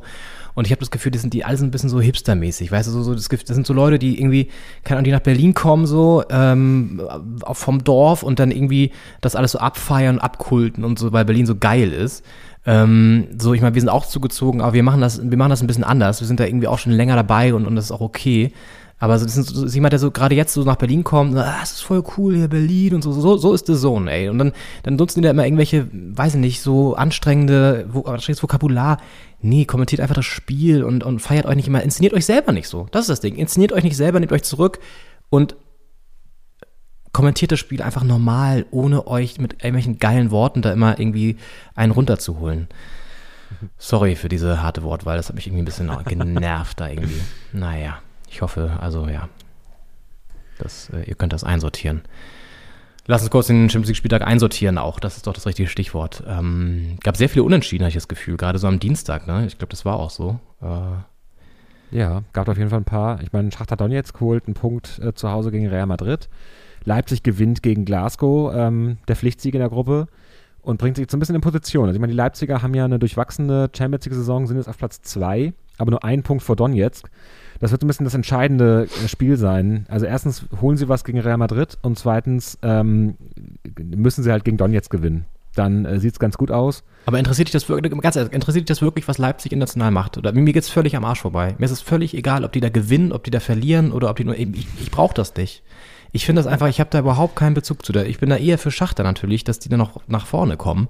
Auch wenn die vielleicht auch nicht so den, den, äh, weiß ich nicht, äh, vom Vereinsumfeld her so, so, so geil sind oder so. Aber immerhin haben sie mm, mit dem Krieg auch eine Situation, die nicht so einfach ist. Das supportet lieber Schachter, als jetzt irgendwie, mal abgesehen davon, dass ich in der Champions League eh emotional jetzt nicht so involviert bin. Aber ich finde, so Leipzig, das ist mir, das ist ja genau die Gefahr, die ich sehe, wenn man immer wieder sozusagen sie in so einen normalen sportlichen Kontext einpflegt, dann macht man es einfach zur Normalität, dass die ihren Marken Marketing-Bums da durchziehen können. Sorry, dass ich da mal kurz so reingehe, aber ich finde es irgendwie schwierig.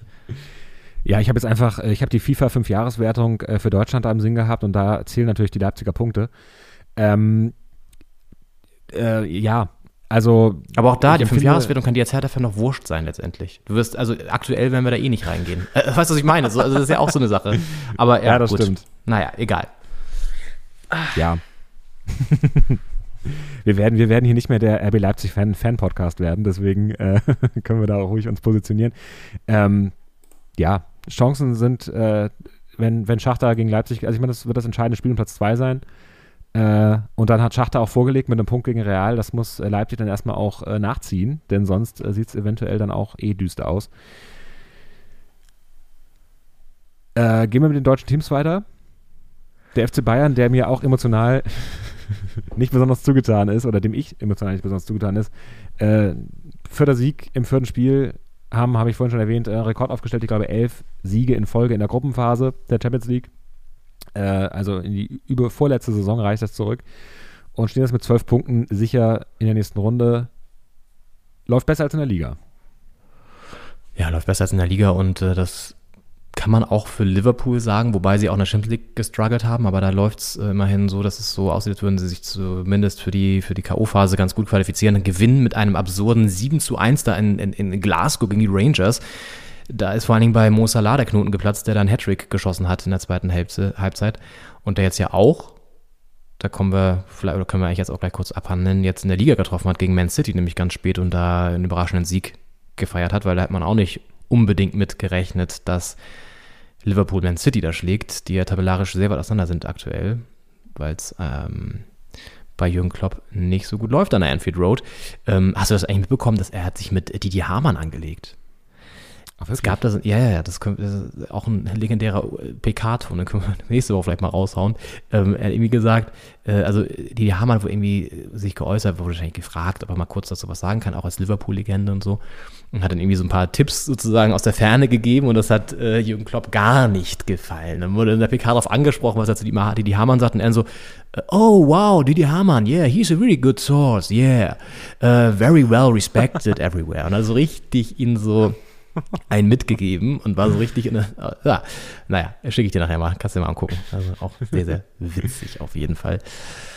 Ach ja, ja, ähm, also für Liverpool läuft es in der Champions League ganz okay auf jeden Fall und äh, für wen es noch besser läuft in der Gruppe, das ist ja die Überraschung eigentlich auch, dass Neapel da so vorweg marschiert mit zwölf Punkten, also auch komplette Punkteausbeute und einfach auch jetzt wieder 4-2 da Ajax abbügeln. Ähm, war ein bisschen knapper als im Hinspiel, aber auch da wieder äh, Giacomo Raspadori getroffen und äh, Quaraskelia, das kannst du besser aussprechen. Da hast du, hast du ja ein bisschen, bist du in die Sprachschule gegangen.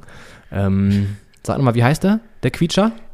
Der heißt äh, Chvica Quadrazchelia.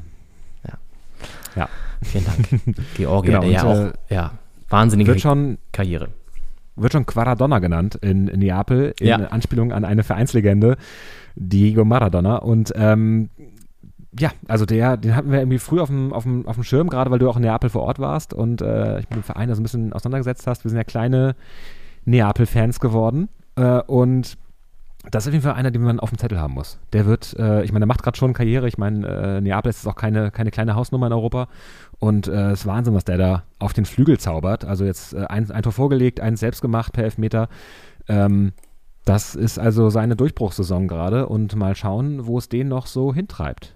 Ist Georgia, also Georgien ja auch immer eine Nationalmannschaft, die immer so auch ein, zwei Stars oder zumindest ähm, viele, viele Bundesligaspieler auch hatte. Ähm, auch ja Hertha-Spieler.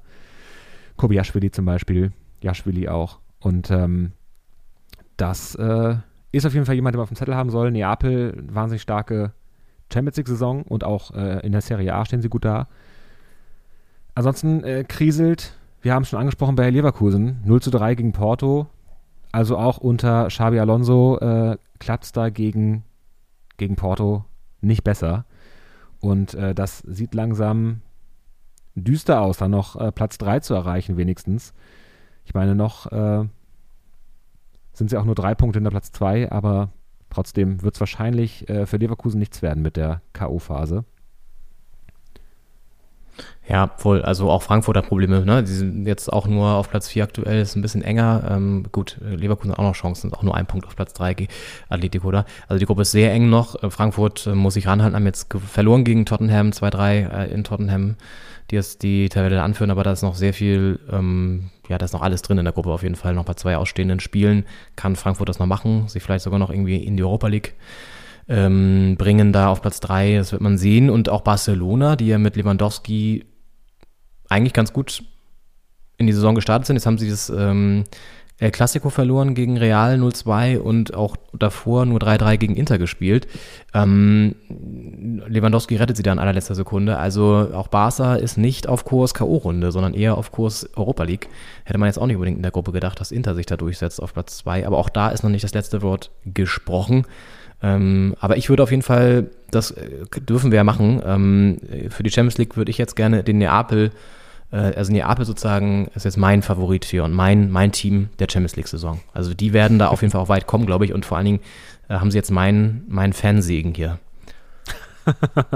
der Leon Ginzel-Segen ist schon mal was wert. Ja. Und ähm, ja, Borussia Dortmund vielleicht zum Abschluss äh, mit einem 1-1 nur, muss man vielleicht sagen, gegen Sevilla. Hatten ja das Hinspiel gewonnen und ähm, die haben jetzt äh, nur einen Punkt, trotzdem immer noch ein solider Platz 2 sollten sie sich eigentlich äh, nicht mehr aus der Hand nehmen lassen. Mit einem Sieg gegen, mit einem Sieg gegen Kopenhagen kann man das schon safe machen auf jeden Fall und äh, dann muss man gegen Manchester City mal gucken, was da zu holen ist.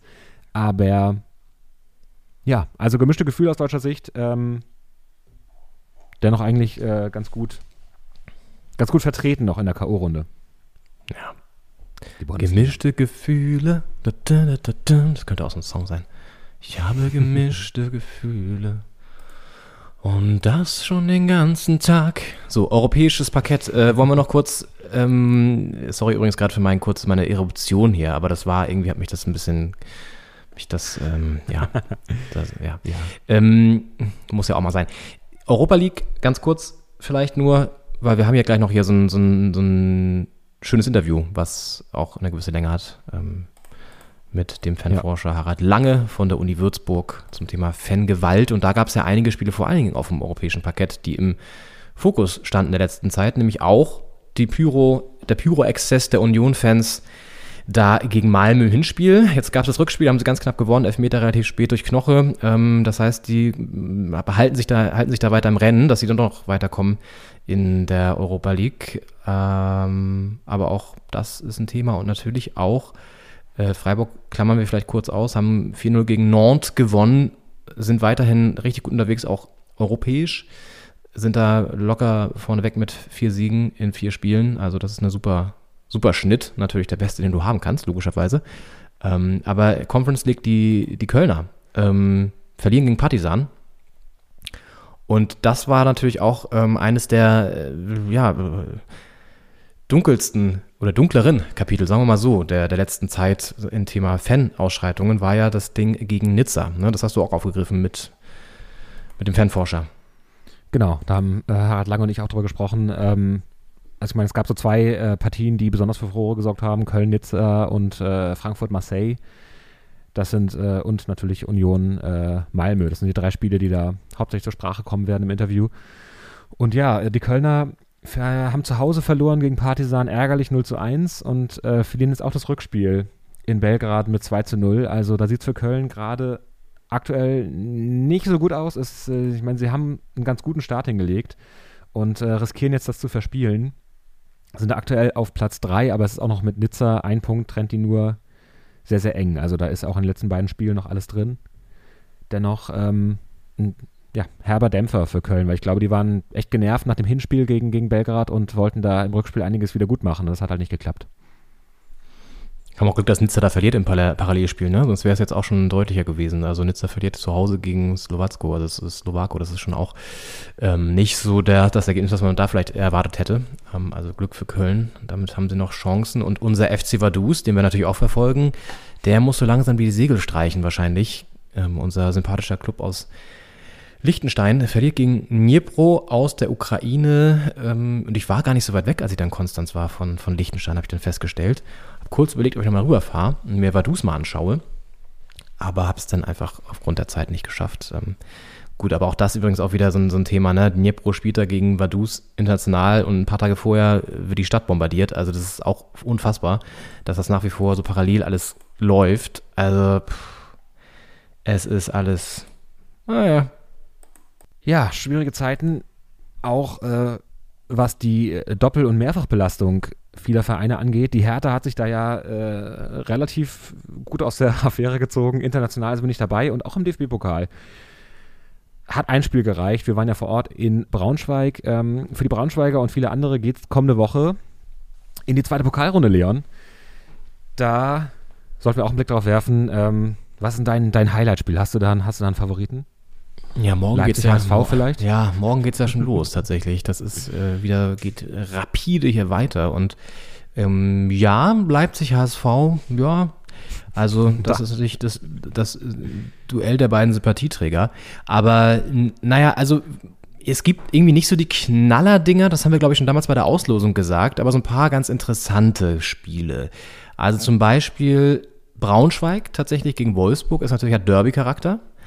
Ja. Und ähm, das wird, glaube ich, allein deswegen schon mal spannend. Und dann haben wir so ein paar tabellarisch ganz interessante Geschichten. Duell zweite gegen erste Liga. Nämlich zum einen Darmstadt, die jetzt ja relativ weit oben stehen in der zweiten Liga. Sind sie Tabellenführer oder Zweiter? Ich weiß gerade nicht. Sind Tabellenführer, ja. Ja, das wird unangenehm für Gladbach. Ähm, die, das wird morgen Abend, glaube ich, eins der Spiele, wo es am engsten zugehen könnte. Mal abgesehen vielleicht vom, obwohl du äh, Hoffenheim gegen Schalke, das hatten wir ja erst in der Liga, lustigerweise, äh, treffen natürlich auch zwei Bundesligisten aufeinander. Aber ich glaube, so Darmstadt gegen Gladbach, das ist, glaube ich, so, so, so, ja, vom, vom, von der Formkurve her spannend. Und auch Hannover gegen Dortmund, weil Hannover in der zweiten Liga nämlich auch ganz gut drauf ist. Seit langem mal wieder. Tabellenfünfter. Das stimmt, auch. Und ja, Wenn wir ein Auge auf Maxi Bayer haben bei Hannover, das ist richtig. den, äh, das Kirchmöser Urgewächs. Und ähm, auf jeden Fall, ich finde auch so ein Spiel, Waldorf Mannheim, äh, Nürnberg, finde ich einfach, dass da klingt so 90er Jahre Bundesliga. Ich meine, äh, dass Waldorf Mannheim so ein bisschen ein vergessener Ex-Bundesligist.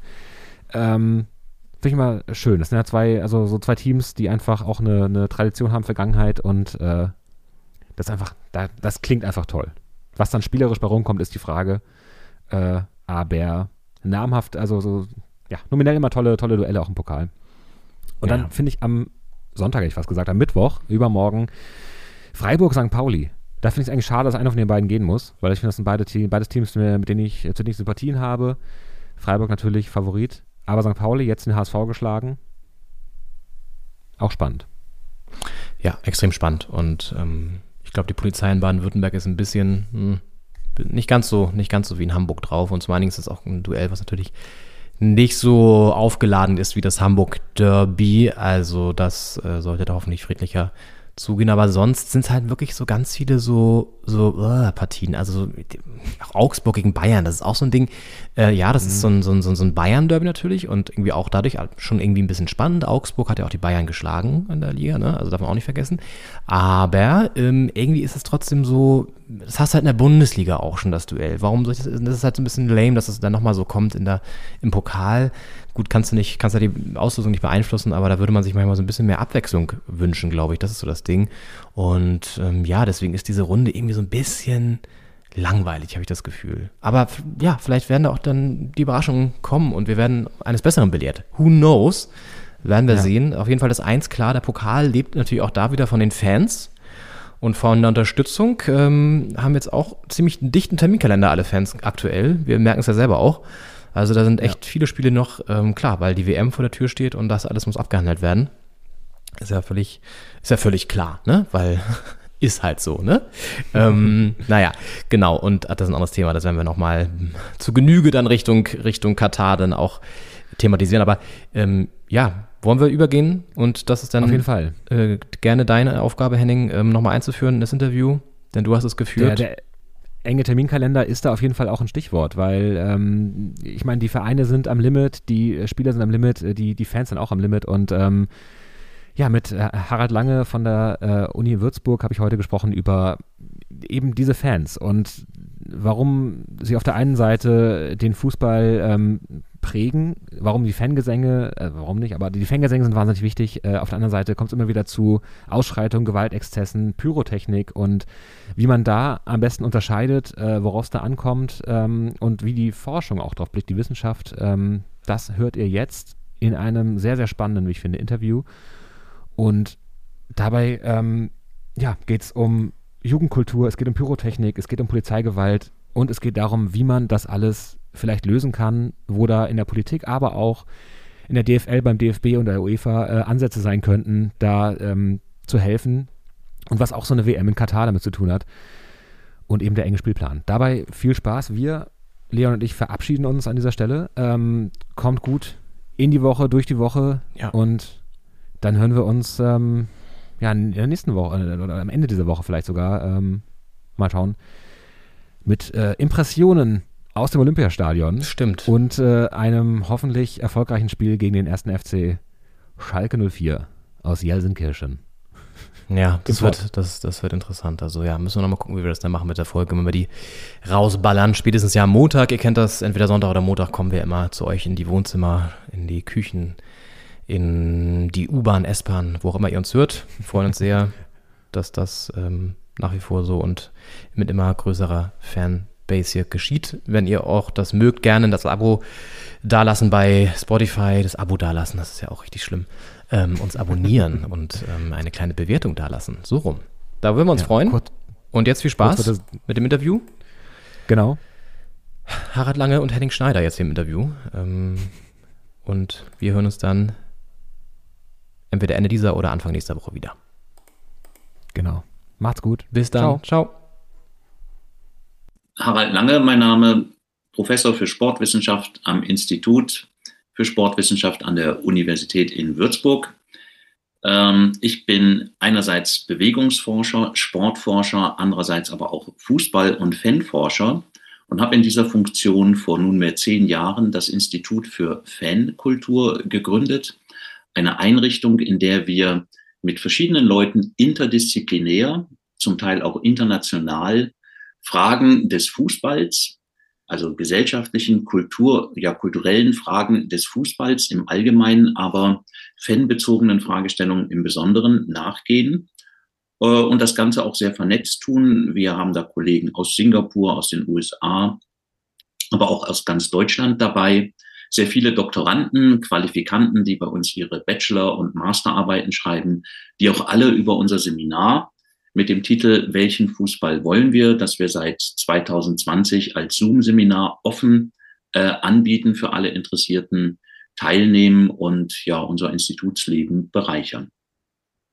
Sie sagen, Sie sind international vernetzt äh, dabei. Ähm, ist so ein Institut denn einzigartig oder gibt es Institute dieser Art auch in anderen Unis in Europa und Deutschland und der Welt?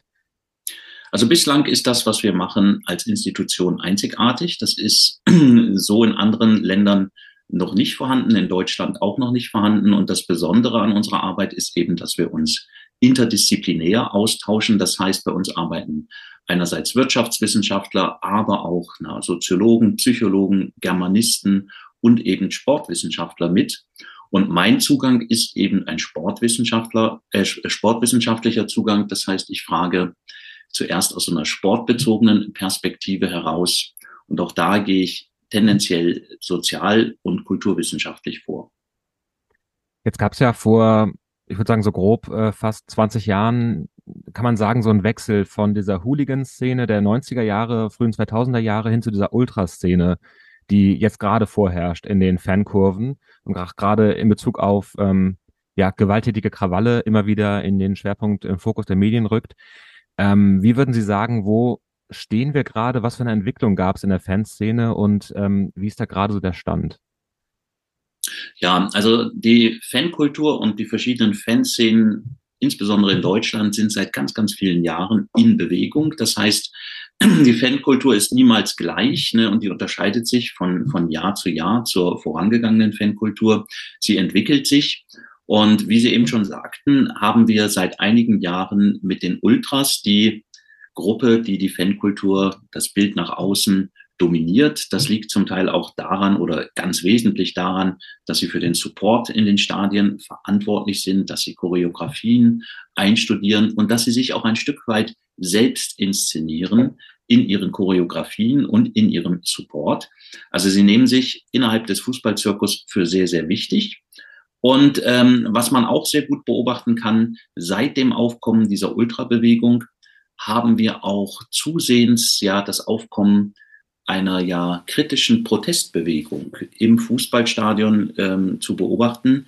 Das heißt, über die Ultras, über die aktiven Fanszenen werden seit einigen Jahren wirklich ganz, ganz viele kritische Noten in Richtung DFB und DFL äh, transportiert. Und anfangs war das vorwiegend äh, zu Themen, die jetzt die Fanrechte, Fanbelange konkret äh, betreffen, wie das Stichwort Montagsspiele, die Zerrissenheit des Spieltags dagegen wurde protestiert, aber auch Ticketpreise, Fanrechte, all solche Dinge werden dann oftmals auch in gut koordinierten Aktionen innerhalb der verschiedenen Fangruppen ähm, öffentlich gemacht. Und diese Entwicklung ist in den letzten Jahren so weit äh, fortgeschritten, dass auch ähm, sportpolitische und allgemeinpolitische Themen aus der Kurve heraus in die Gesellschaft quasi eintauchen und dort zum Thema gemacht werden. Ist das auch ein großer Unterschied zur Hooligan-Szene, sagen wir, der 90er Jahre, dass, ähm, dass es da um andere Themen ging? Kann man die beiden Gruppen überhaupt vergleichen? Also man hat das Gefühl, dass die Ultras die Hooligans abgelöst hätten. Ähm, meine Frage wäre, sind diese beiden Gruppen überhaupt vergleichbar und ist es bei den Ultra-Gruppen vielleicht schwieriger, die Abgrenzung zu treffen zwischen engagierten Fußballfans und äh, gewaltbereiten Fußballfans? Ähm, den Übergang von der dominierenden Hooligan-Kultur der späten 90er Jahre hin zur aufkommenden Ultrabewegung, die kann man sich jetzt nicht oder sollte man sich jetzt nicht so als Staffelstabübergabe vorstellen. Da gibt es auch keine fließende Bewegung in dem Sinne, sondern das ist in der Tat ein ganz neues Phänomen, was wir so seit den beginnenden 2000er äh, Jahren da beobachten können. Und ähm, das hat eben auch zu einer ganz anderen Kultur im Fußballstadion ähm, beigetragen. Das heißt, die Choreografien, wie wir sie heute kennen, sind dann auch Teil dieser Bewegung oder Folge dieser Bewegung? Genau, das gehört zum Selbstverständnis der Ultrabewegung mit dazu, ne, dass sie sich da selbst inszenieren, dass sie den Support organisieren und dass sie sich, äh, dass sie auch für sich beanspruchen, die eigentlich wahren Fans zu sein, die nach dem 24-7-Prinzip agieren. Das heißt, sie sind dann Fußballfan eines Clubs den ganzen Tag, 24 Stunden lang, die ganze Woche, sieben Tage lang. Und das ist schon etwas sehr, sehr Besonderes, was sie auch für Wissenschaft total interessant macht. Ich als Sportpädagoge, der sich sehr viel mit Bildung und Bildungstheorie befasst, habe dann auch ein besonderes Interesse dahingehend zu schauen, wie sieht das eigentlich mit der Bindung aus? Ne? Wo kommt die Bindung eigentlich her, mit der sich diese Menschen an ihren Verein binden, mit der diese Menschen ihren leidenschaftlichen Support organisieren und mit der diese Menschen ihren na, ihren Fanalltag organisieren, der ja, oder überhaupt ihr Lebensalltag, der ganz, ganz wesentlich durch das Fansein bestimmt ist, aber, und das lässt sich auch sehr gut beobachten, dann in irgendeiner Lebensphase dann auch abebbt und irgendwann auch verloren geht. Und dann äh, machen sie eben Platz für die nachwachsende neue Ultra-Generation.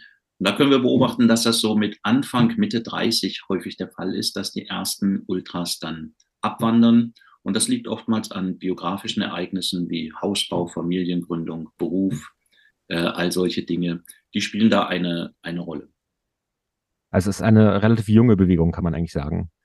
genau, man kann, ja, genau, man kann sogar sagen, die Ultrabewegung ist derzeit die dominante Jugendkultur, ne, die einen enormen Anreiz auslöst, eine enorme Sogwirkung in die Jugendkultur hinein äh, wirkt, wo sich Jugendliche angezogen werden. Gerade in einer Zeit, und das haben auch verschiedene Jugendstudien in den letzten Jahren sehr eindrücklich gezeigt, wo, äh, wo die nachwachsende Generation eigentlich so ein bisschen mehr auf Uniformität aus ist. Ne? Alle wollen gleich sein, niemand will so wirklich auffallen.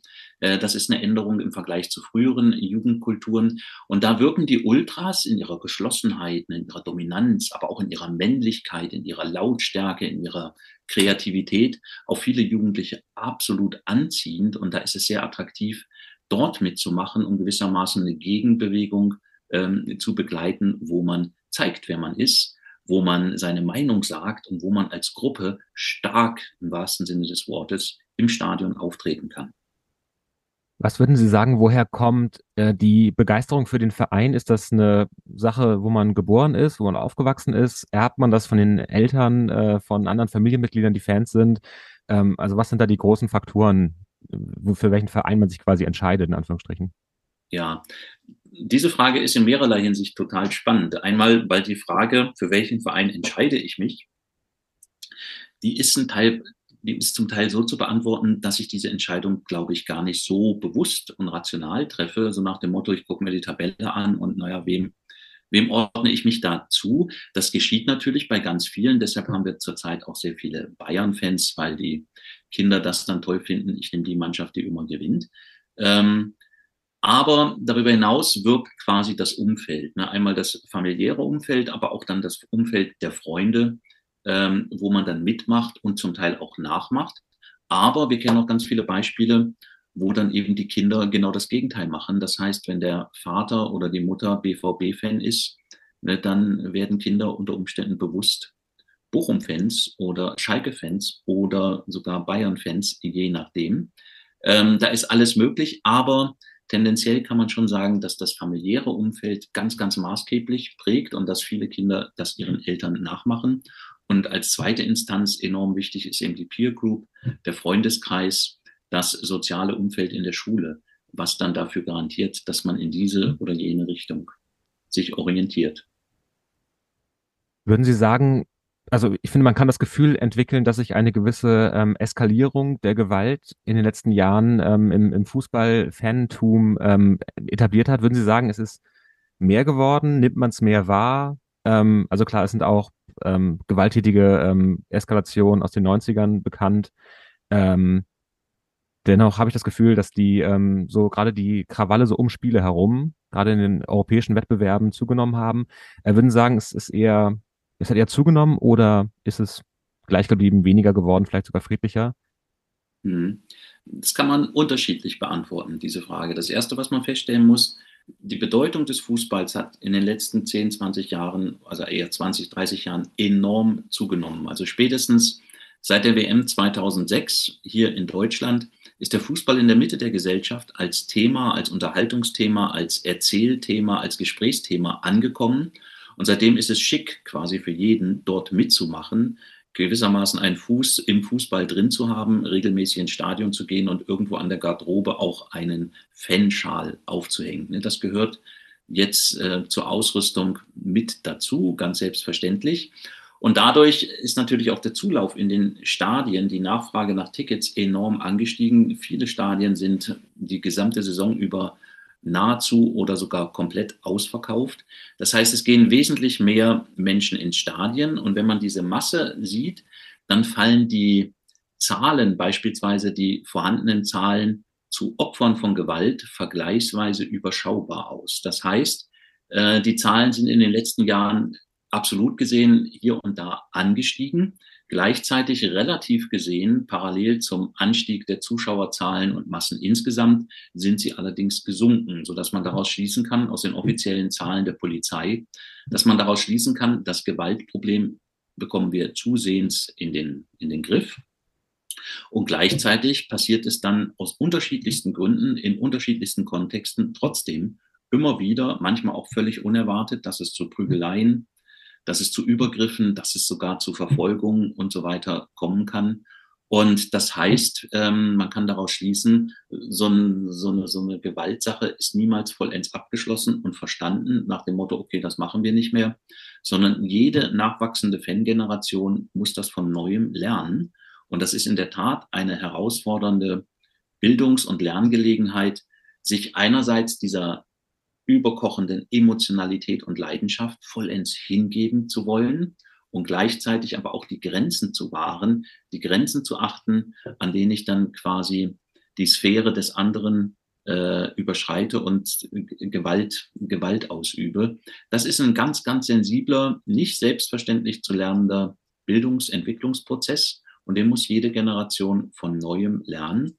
Und da helfen dann Beispiele von Eskalationen und die Schlüsse, die man damals daraus gezogen hat aus vergangenen Spielzeiten, die helfen dann vergleichsweise wenig. Die können aber als Mahnung quasi im Raum stehen und man kann daran orientiert Fallarbeit betreiben, äh, mit den Fangruppen und sie dafür eben sensibilisieren.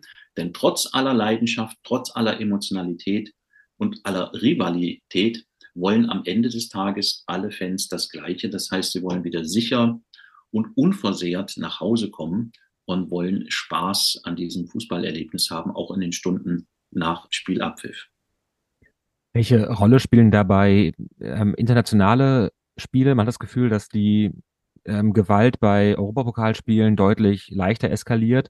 Hat es vielleicht damit zu tun, dass äh, man in einem fremden Land sich vielleicht also anders auch ähm, dann benimmt, als wenn man jetzt in der Bundesliga zum Auswärtsspiel fährt. Ähm, welche Rolle haben auch, spielen die Vernetzungen innerhalb von Europa? Es war jetzt zum Beispiel besonderes Aussehen hat das Spiel ähm, des FC Köln in Nizza gesorgt, als es da ähm, auf, den, auf der Haupttribüne zu, zu Ausschreitungen kam und zu, zu gewalttätigen Krawallen ähm, wo Augenzeugen berichten und auch der Recherche von der Sportschau zum Beispiel nach ähm, auch Pariser Fanclubs, auch ein verbotener Pariser Fanclub zugegen gewesen sein soll, ein Ultra-Club oder ein, ein, eine Ultra-Vereinigung und auch Dortmunder Fans, das quasi aus ähm, zwei deutschen Städten und einer vielleicht mit Nizza rivalisierenden ähm, französischen Stadt ähm, Fangruppierungen sich versammelt haben dort und gemeinsam dann auch ähm, für diese gewalttätige Stimmung gesorgt haben. Also welche, welche Rolle spielt auch die europäische Vernetzung und gerade dann Europa, Europapokalspiele in diesem Zusammenhang?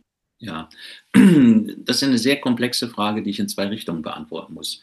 Die eine wäre so eine allgemeine Antwort nach dem Motto, was ist auf europäischer Ebene eigentlich los?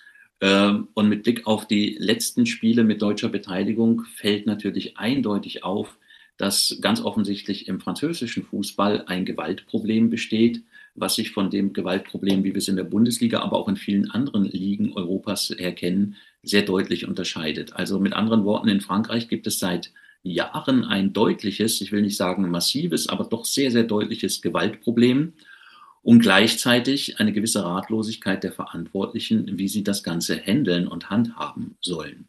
Man macht das mit den üblichen Maßnahmen, dass man eben Gästefans dann in diesen äh, Fanlagern beziehungsweise an diesen Spielorten, wo dieses Gewaltproblem in Frankreich immer wieder auftaucht, begleitet, ne, eskortiert zum Stadion, um dann einen, sicheren Stadionweg äh, zu garantieren, dass man auch Aufenthaltsverbote für Gästefans und so weiter ausspricht. Aber man hat in Marseille beispielsweise beim Spiel gegen die Eintracht ganz deutlich gesehen, naja, das hat nicht wirklich viel gebracht. Da wurde dann ganz offen der Frankfurter Bus mit Fans ähm, beworfen, mit Pyrotechnik beschossen und so weiter äh, vor den Augen der Polizei. Also das ist für mich so ein Indiz nach dem Motto, oh, das Problem kriegen wir in Frankreich nicht wirklich in den Griff. Da unterscheidet sich die Situation sehr deutlich von der Situation in Deutschland und man kann dann auch sagen, jetzt im Nachgang sind ja auch einige Bundesligaspiele danach äh, in Köln und auch in, in, in Frankfurt mehr oder weniger reibungslos über die Bühne gegangen, woraus wir schließen können, das ist definitiv kein Frankfurter Problem und auch kein Kölner Problem in ihrer Fanarbeit, sondern die Problemlage, die kam ganz klar aus Richtung der französischen Clubs. Ähm, und das ist eben was, wo man auf internationaler, europäischer Ebene deutlich mehr Aufmerksamkeit dem Ganzen äh, widmen muss, wo man äh, sich auch an Ligen ein Beispiel nehmen muss, wo es sehr erfolgreich äh, in, in, in Sachen Gewaltprävention zugeht. Und da würde ich die Bundesliga auf jeden Fall mit dazu nehmen, vor allem, äh, vor allem aus dem Grund, weil es hier tatsächlich einerseits enorm stimmungsgeladen ist, enorm leidenschaftlich und enorm emotional und gleichzeitig vergleichsweise wenig passiert. Und dann der zweite Aspekt, das ist etwas, wo wir ganz, ganz, ganz sensibel und vorsichtig beobachten müssen. Das, was die Sportschau da im Nachgang zum Köln-Nizza-Spiel recherchiert hat, dass nämlich tatsächlich sich auf internationaler äh, Ebene gewaltbereite Fangruppen vernetzen mit dem Ziel, irgendwo in Europa dann äh, Krawall anzufangen, Krawall anzuzetteln und sich eben zu prügeln. Und das ist eine Entwicklung, ähm, die ist neu, in dem Sinne ist vergleichsweise neu und die halte ich auch für gefährlich. Da muss man versuchen, müssen die Sicherheitsorgane versuchen, den Fuß relativ schnell in die Tür zu kriegen und sowas zu unterbinden. Und ähm, das geschieht nicht nur, oder ein erfolgversprechender Weg, das zu unterbinden, ist aus meiner Sicht nicht allein die, die klassische Polizeiarbeit, sondern genau an dieser Stelle können die Fanszenen, die aktiven Fanszenen massiv mithelfen, indem sie nämlich solchen Gewalttätern, die sich dann auch noch vernetzen und mit dem Ziel, ähm, international Schlägereien anzuzetteln, dass diese Gewalttäter definitiv nicht im Fanblock untertauchen können, sondern im Gegenteil, dass sie da als solche gestellt werden, bis hin, dass sie da, und das sage ich jetzt auch völlig unumwunden, denunziert werden, ne? dass man ihnen die Masken abreißt, dass man der Polizei dabei hilft, solche Gewalttäter na, zu überführen und sie dann auch aus dem Stadion verbannt, äh, so dass sie aus dem Fußballumfeld ähm, verschwinden. Das ist enorm wichtig für die Fankultur und da ist die Polizei schlichtweg darauf angewiesen, ihr Verhältnis zu den Fanszenen als solches zu pflegen und auf keinen Fall zu beschädigen, weil nur so kann man gemeinsam an einer Sache arbeiten und äh, man muss tunlichst vermeiden, äh, zwischen Polizei und Fans und allgemeinen Fans gegeneinander aufkommen zu lassen. Das ist aus meiner Sicht angesichts dieser jetzt aufkommenden Problemlage enorm wichtig. Jetzt, ähm, also einmal würde mich interessieren, wie schätzen Sie, also wie hoffnungsvoll sind Sie dabei, ähm, dass die, der Fanblock quasi diejenigen gewaltbereiten Fans, ich sage mal, ausliefert oder äh, zumindest ähm, dann äh, preisgibt in dem Sinne, ähm, wie groß schätzen Sie auch den Anteil sehr gewalttätig oder gewaltbereiter Fans ein, ähm, glauben Sie, dass das fruchten kann oder dass die eher dann quasi die Gruppe sich selbst auch schützt gegenüber äußeren Behörden in Instanzen? Ja, ja. Also es ist, sagen wir mal in Anführungszeichen, gute Tradition aus der Sicht von, von, von Fanszenen gesprochen, dass man definitiv niemanden denunziert und dass man vor allem dann, wenn es gegen die Polizei und gegen Ordnungskräfte und zum Teil auch gegen die Interessen der Sicherheitsbeauftragten irgendwelcher Clubs geht, dass man dann, egal was passiert ist, zusammensteht und diesen Tätern Unterschlupf gewährt. Ähm, das ist tatsächlich eine Tradition. Und diese Tradition zu brechen, ist enorm schwierig. Und ähm, das will ich jetzt gar nicht bewerten im Sinne von, das ist gut, das ist schlecht. Wir stellen einfach fest, das ist so. Und deshalb fand ich es bemerkenswert beim Spiel Nizza gegen Köln, dass Kölner Fans genau das getan haben. Das war für mich äh, etwas Neues. Und zwar auch in dieser Deutlichkeit. Und da hat auch Social Media ganz maßgeblich dazu beigetragen, dass dann Bilder von diesen Gewalttätern sofort veröffentlicht wurden, sofort über Twitter, Facebook, Instagram und Co. Ähm, in die Welt transportiert wurden. Ähm, das spielt da eine ganz, ganz wesentliche Rolle. Und das nächste, was wichtig ist, äh, man muss natürlich auch über die Schwere des Vergehens ins Gespräch kommen und über die Passung des Vergehens zur jeweiligen Fankultur. Und dann sind natürlich solche Schlägertrupps, die sich international vernetzen, das sind schon ähm, Vorkommnisse, Geschehnisse, da geht die allgemeine Fanseele definitiv nicht mit. Ne? Da sagt sie, nee, da ist eine Grenze überschritten, das wollen wir nicht, das bringt uns alle in Misskredit. Haben die Kölner Fans ja auch gemacht, ne, mit ihrem Sprechgesang, ne, wir sind Kölner und ihr nicht, ne, haben das also ganz deutlich und zwar spontan äh, zum Ausdruck gebracht. Ähm, und dann gibt es aber auch, sagen wir mal, in Anführungszeichen Delikte, wie der Einsatz von Pyrotechnik und anderes, ähm, wo die allgemeine Fan-Auffassung äh, dann diejenige ist, na ja, dafür denunzieren wir definitiv keinen. Äh, und das wiederum kann ich extrem gut nachvollziehen. Und da sollte man die Sachen jetzt auch aus meiner Sicht nicht vermischen. Also man darf jetzt nicht hoffen von Polizei oder Vereinsseite äh, aus, dass Pyrotechnikvergehen äh, als solche quasi quasi ähm, geahndet werden durch die Fanszenen, sondern da ist es nach wie vor so und auch nachvollziehbar so, dass man den Einse also denjenigen, die Pyrotechnik einsetzen, Unterschlupf gewährt, dass man sie auch versucht, in der Anonymität zu, zu lassen. Und der Fehler, den man jetzt strategisch machen könnte, wäre, beides miteinander zu vermengen.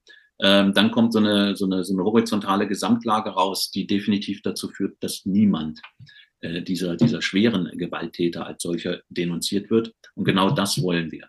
Das ist natürlich in so einer Polizeilogik schwierig nachzuvollziehen. Ne? Verbrechen ist Verbrechen, aber nach meinem Dafürhalten ist Pyrotechnik eben kein Verbrechen. Da sehe ich uns nach wie vor in so einer Grauzone unterwegs, die man ganz anders handhaben muss, die man viel differenzierter angehen muss, diese Problematik, als das allgemeine Gewaltproblem. Und das ist ein Fehler aus meiner Sicht, der sich rhetorisch in den Diskurs eingeschlichen hat, dass wir Pyrotechnik immer mit Gewalt gleichsetzen im öffentlichen Diskurs. Das wird dann in einem Atemzug genannt. Und das sind wirklich völlig verschiedene Qualitäten, auch wenn der Einsatz von Pyrotechnik in Einzelfällen hochgefährlich ist. Ne? Auch ein Frankfurter Fan wurde in Marseille ja lebensgefährlich versetzt, äh, verletzt durch den Einsatz von Pyrotechnik. Aber das ist dann doch die Ausnahme. Und ähm, da fordere ich dazu auf, dass man dieses Pyrotechnik-Thema nochmal neu debattiert, dass man das aus dieser symbolischen Sphäre runterholt, dass man da mal die Luft rauslässt aus diesem Thema, weil nach meinem Dafürhalten ist das seit 2012 ein Symbol für die Machtfrage im Fußball geworden. Das heißt, auf der einen Seite DFB in einer gewissen äh, Borniertheit hat dann immer so ein Nulltoleranzprinzip seit 2012 äh, da vertreten und Pyrotechnik als Verbrechen deklariert und die Vereine mit harten Strafen belegt. Und auf der anderen Seite, genau deshalb war das für Fans ein hochinteressantes Symbol, es trotzdem zu machen, wohl wissend, dass man das Schmuggeln von Pyrotechnik, den Einsatz von Pyrotechnik und das, auch das, das Anonymisieren derer, die Pyrotechnik zünden, überhaupt nicht unterbinden kann. Das ist rein technisch nicht möglich. Das haben die letzten Jahre eindrucksvoll gezeigt.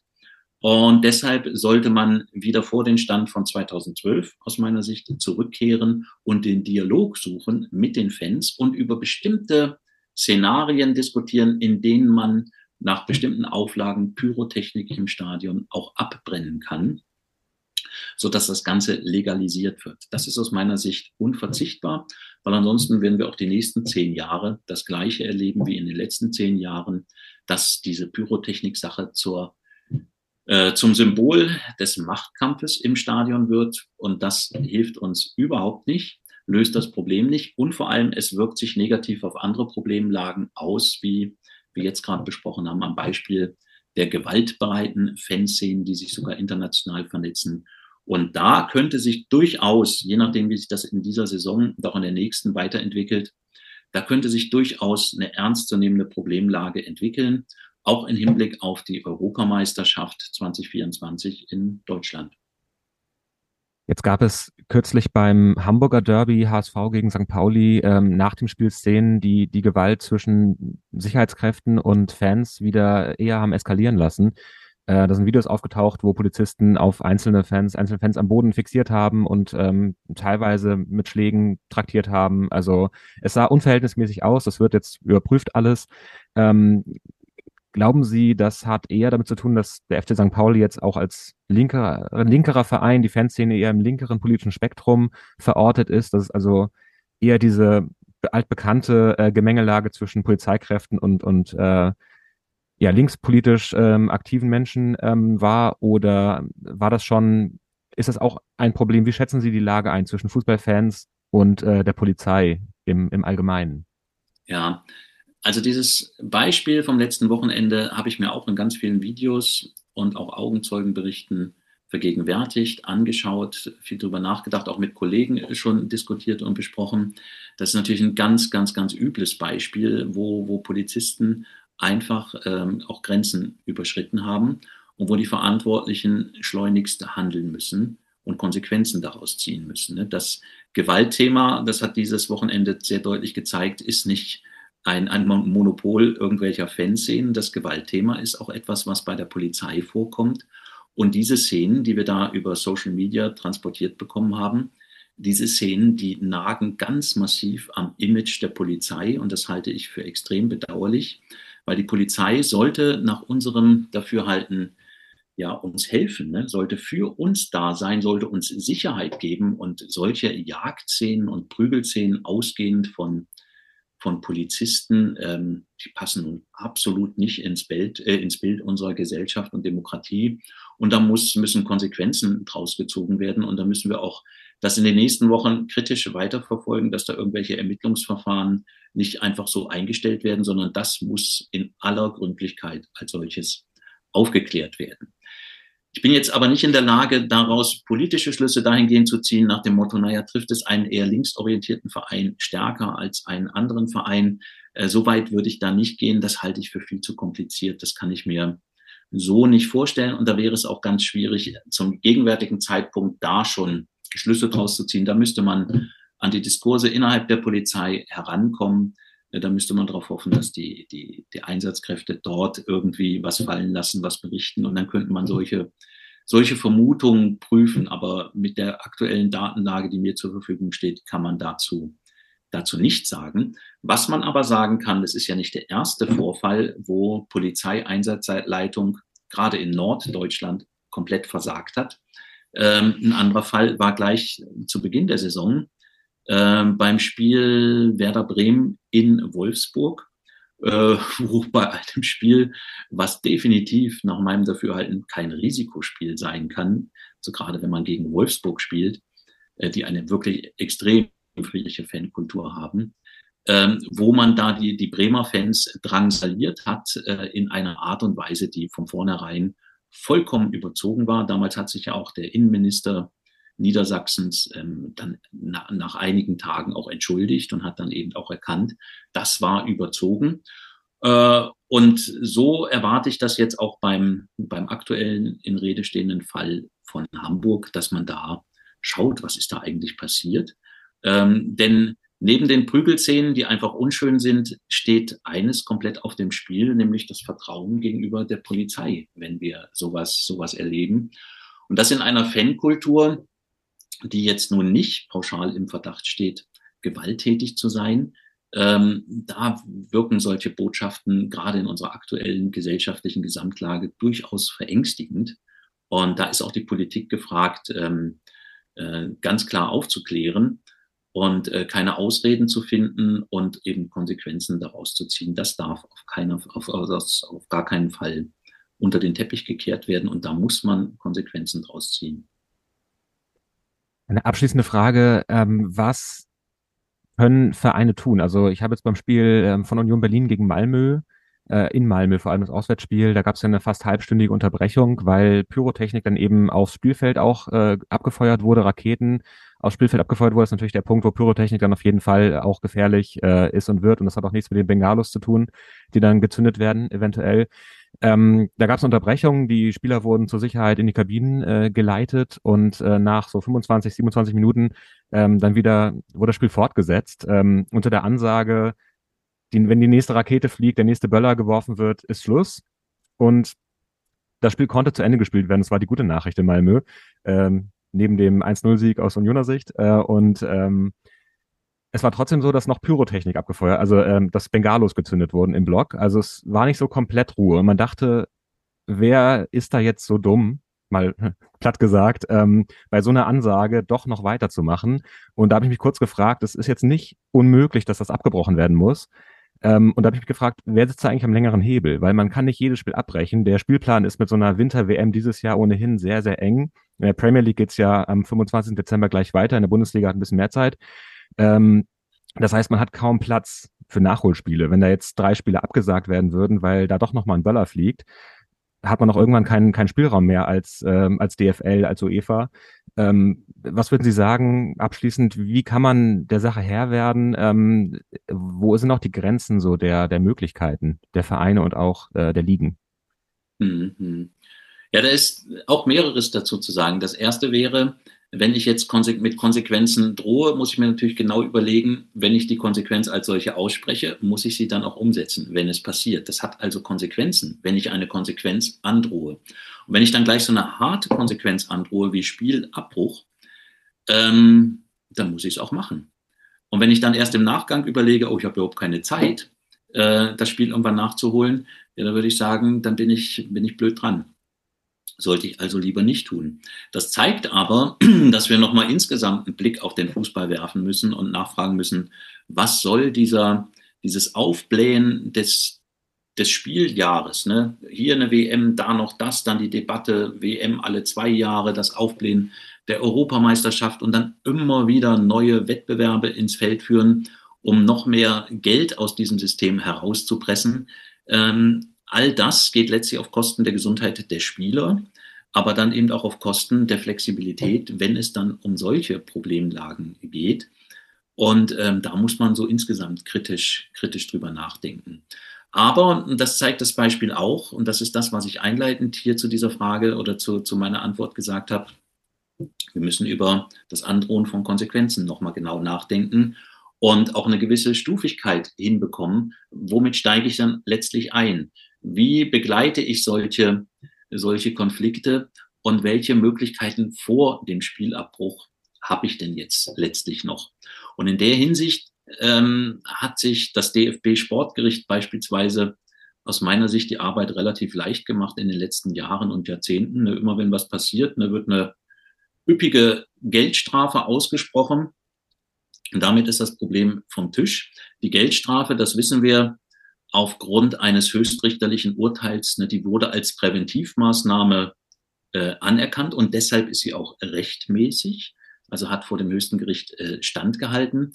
Aber mit Blick auf den Präventionsgedanken kann man ganz klar sagen, ähm, ist völlig wertlos. Ne? Also in, in, das ist keine Prävention, das ist einfach eine Bestrafung entgegen der Annahme äh, Karlsruher Richter, dass dort ähm, Präventionsarbeit geleistet wird. Also da ist man äh, auf, im DFB nach wie vor aus meiner Sicht sehr, sehr falsch beraten.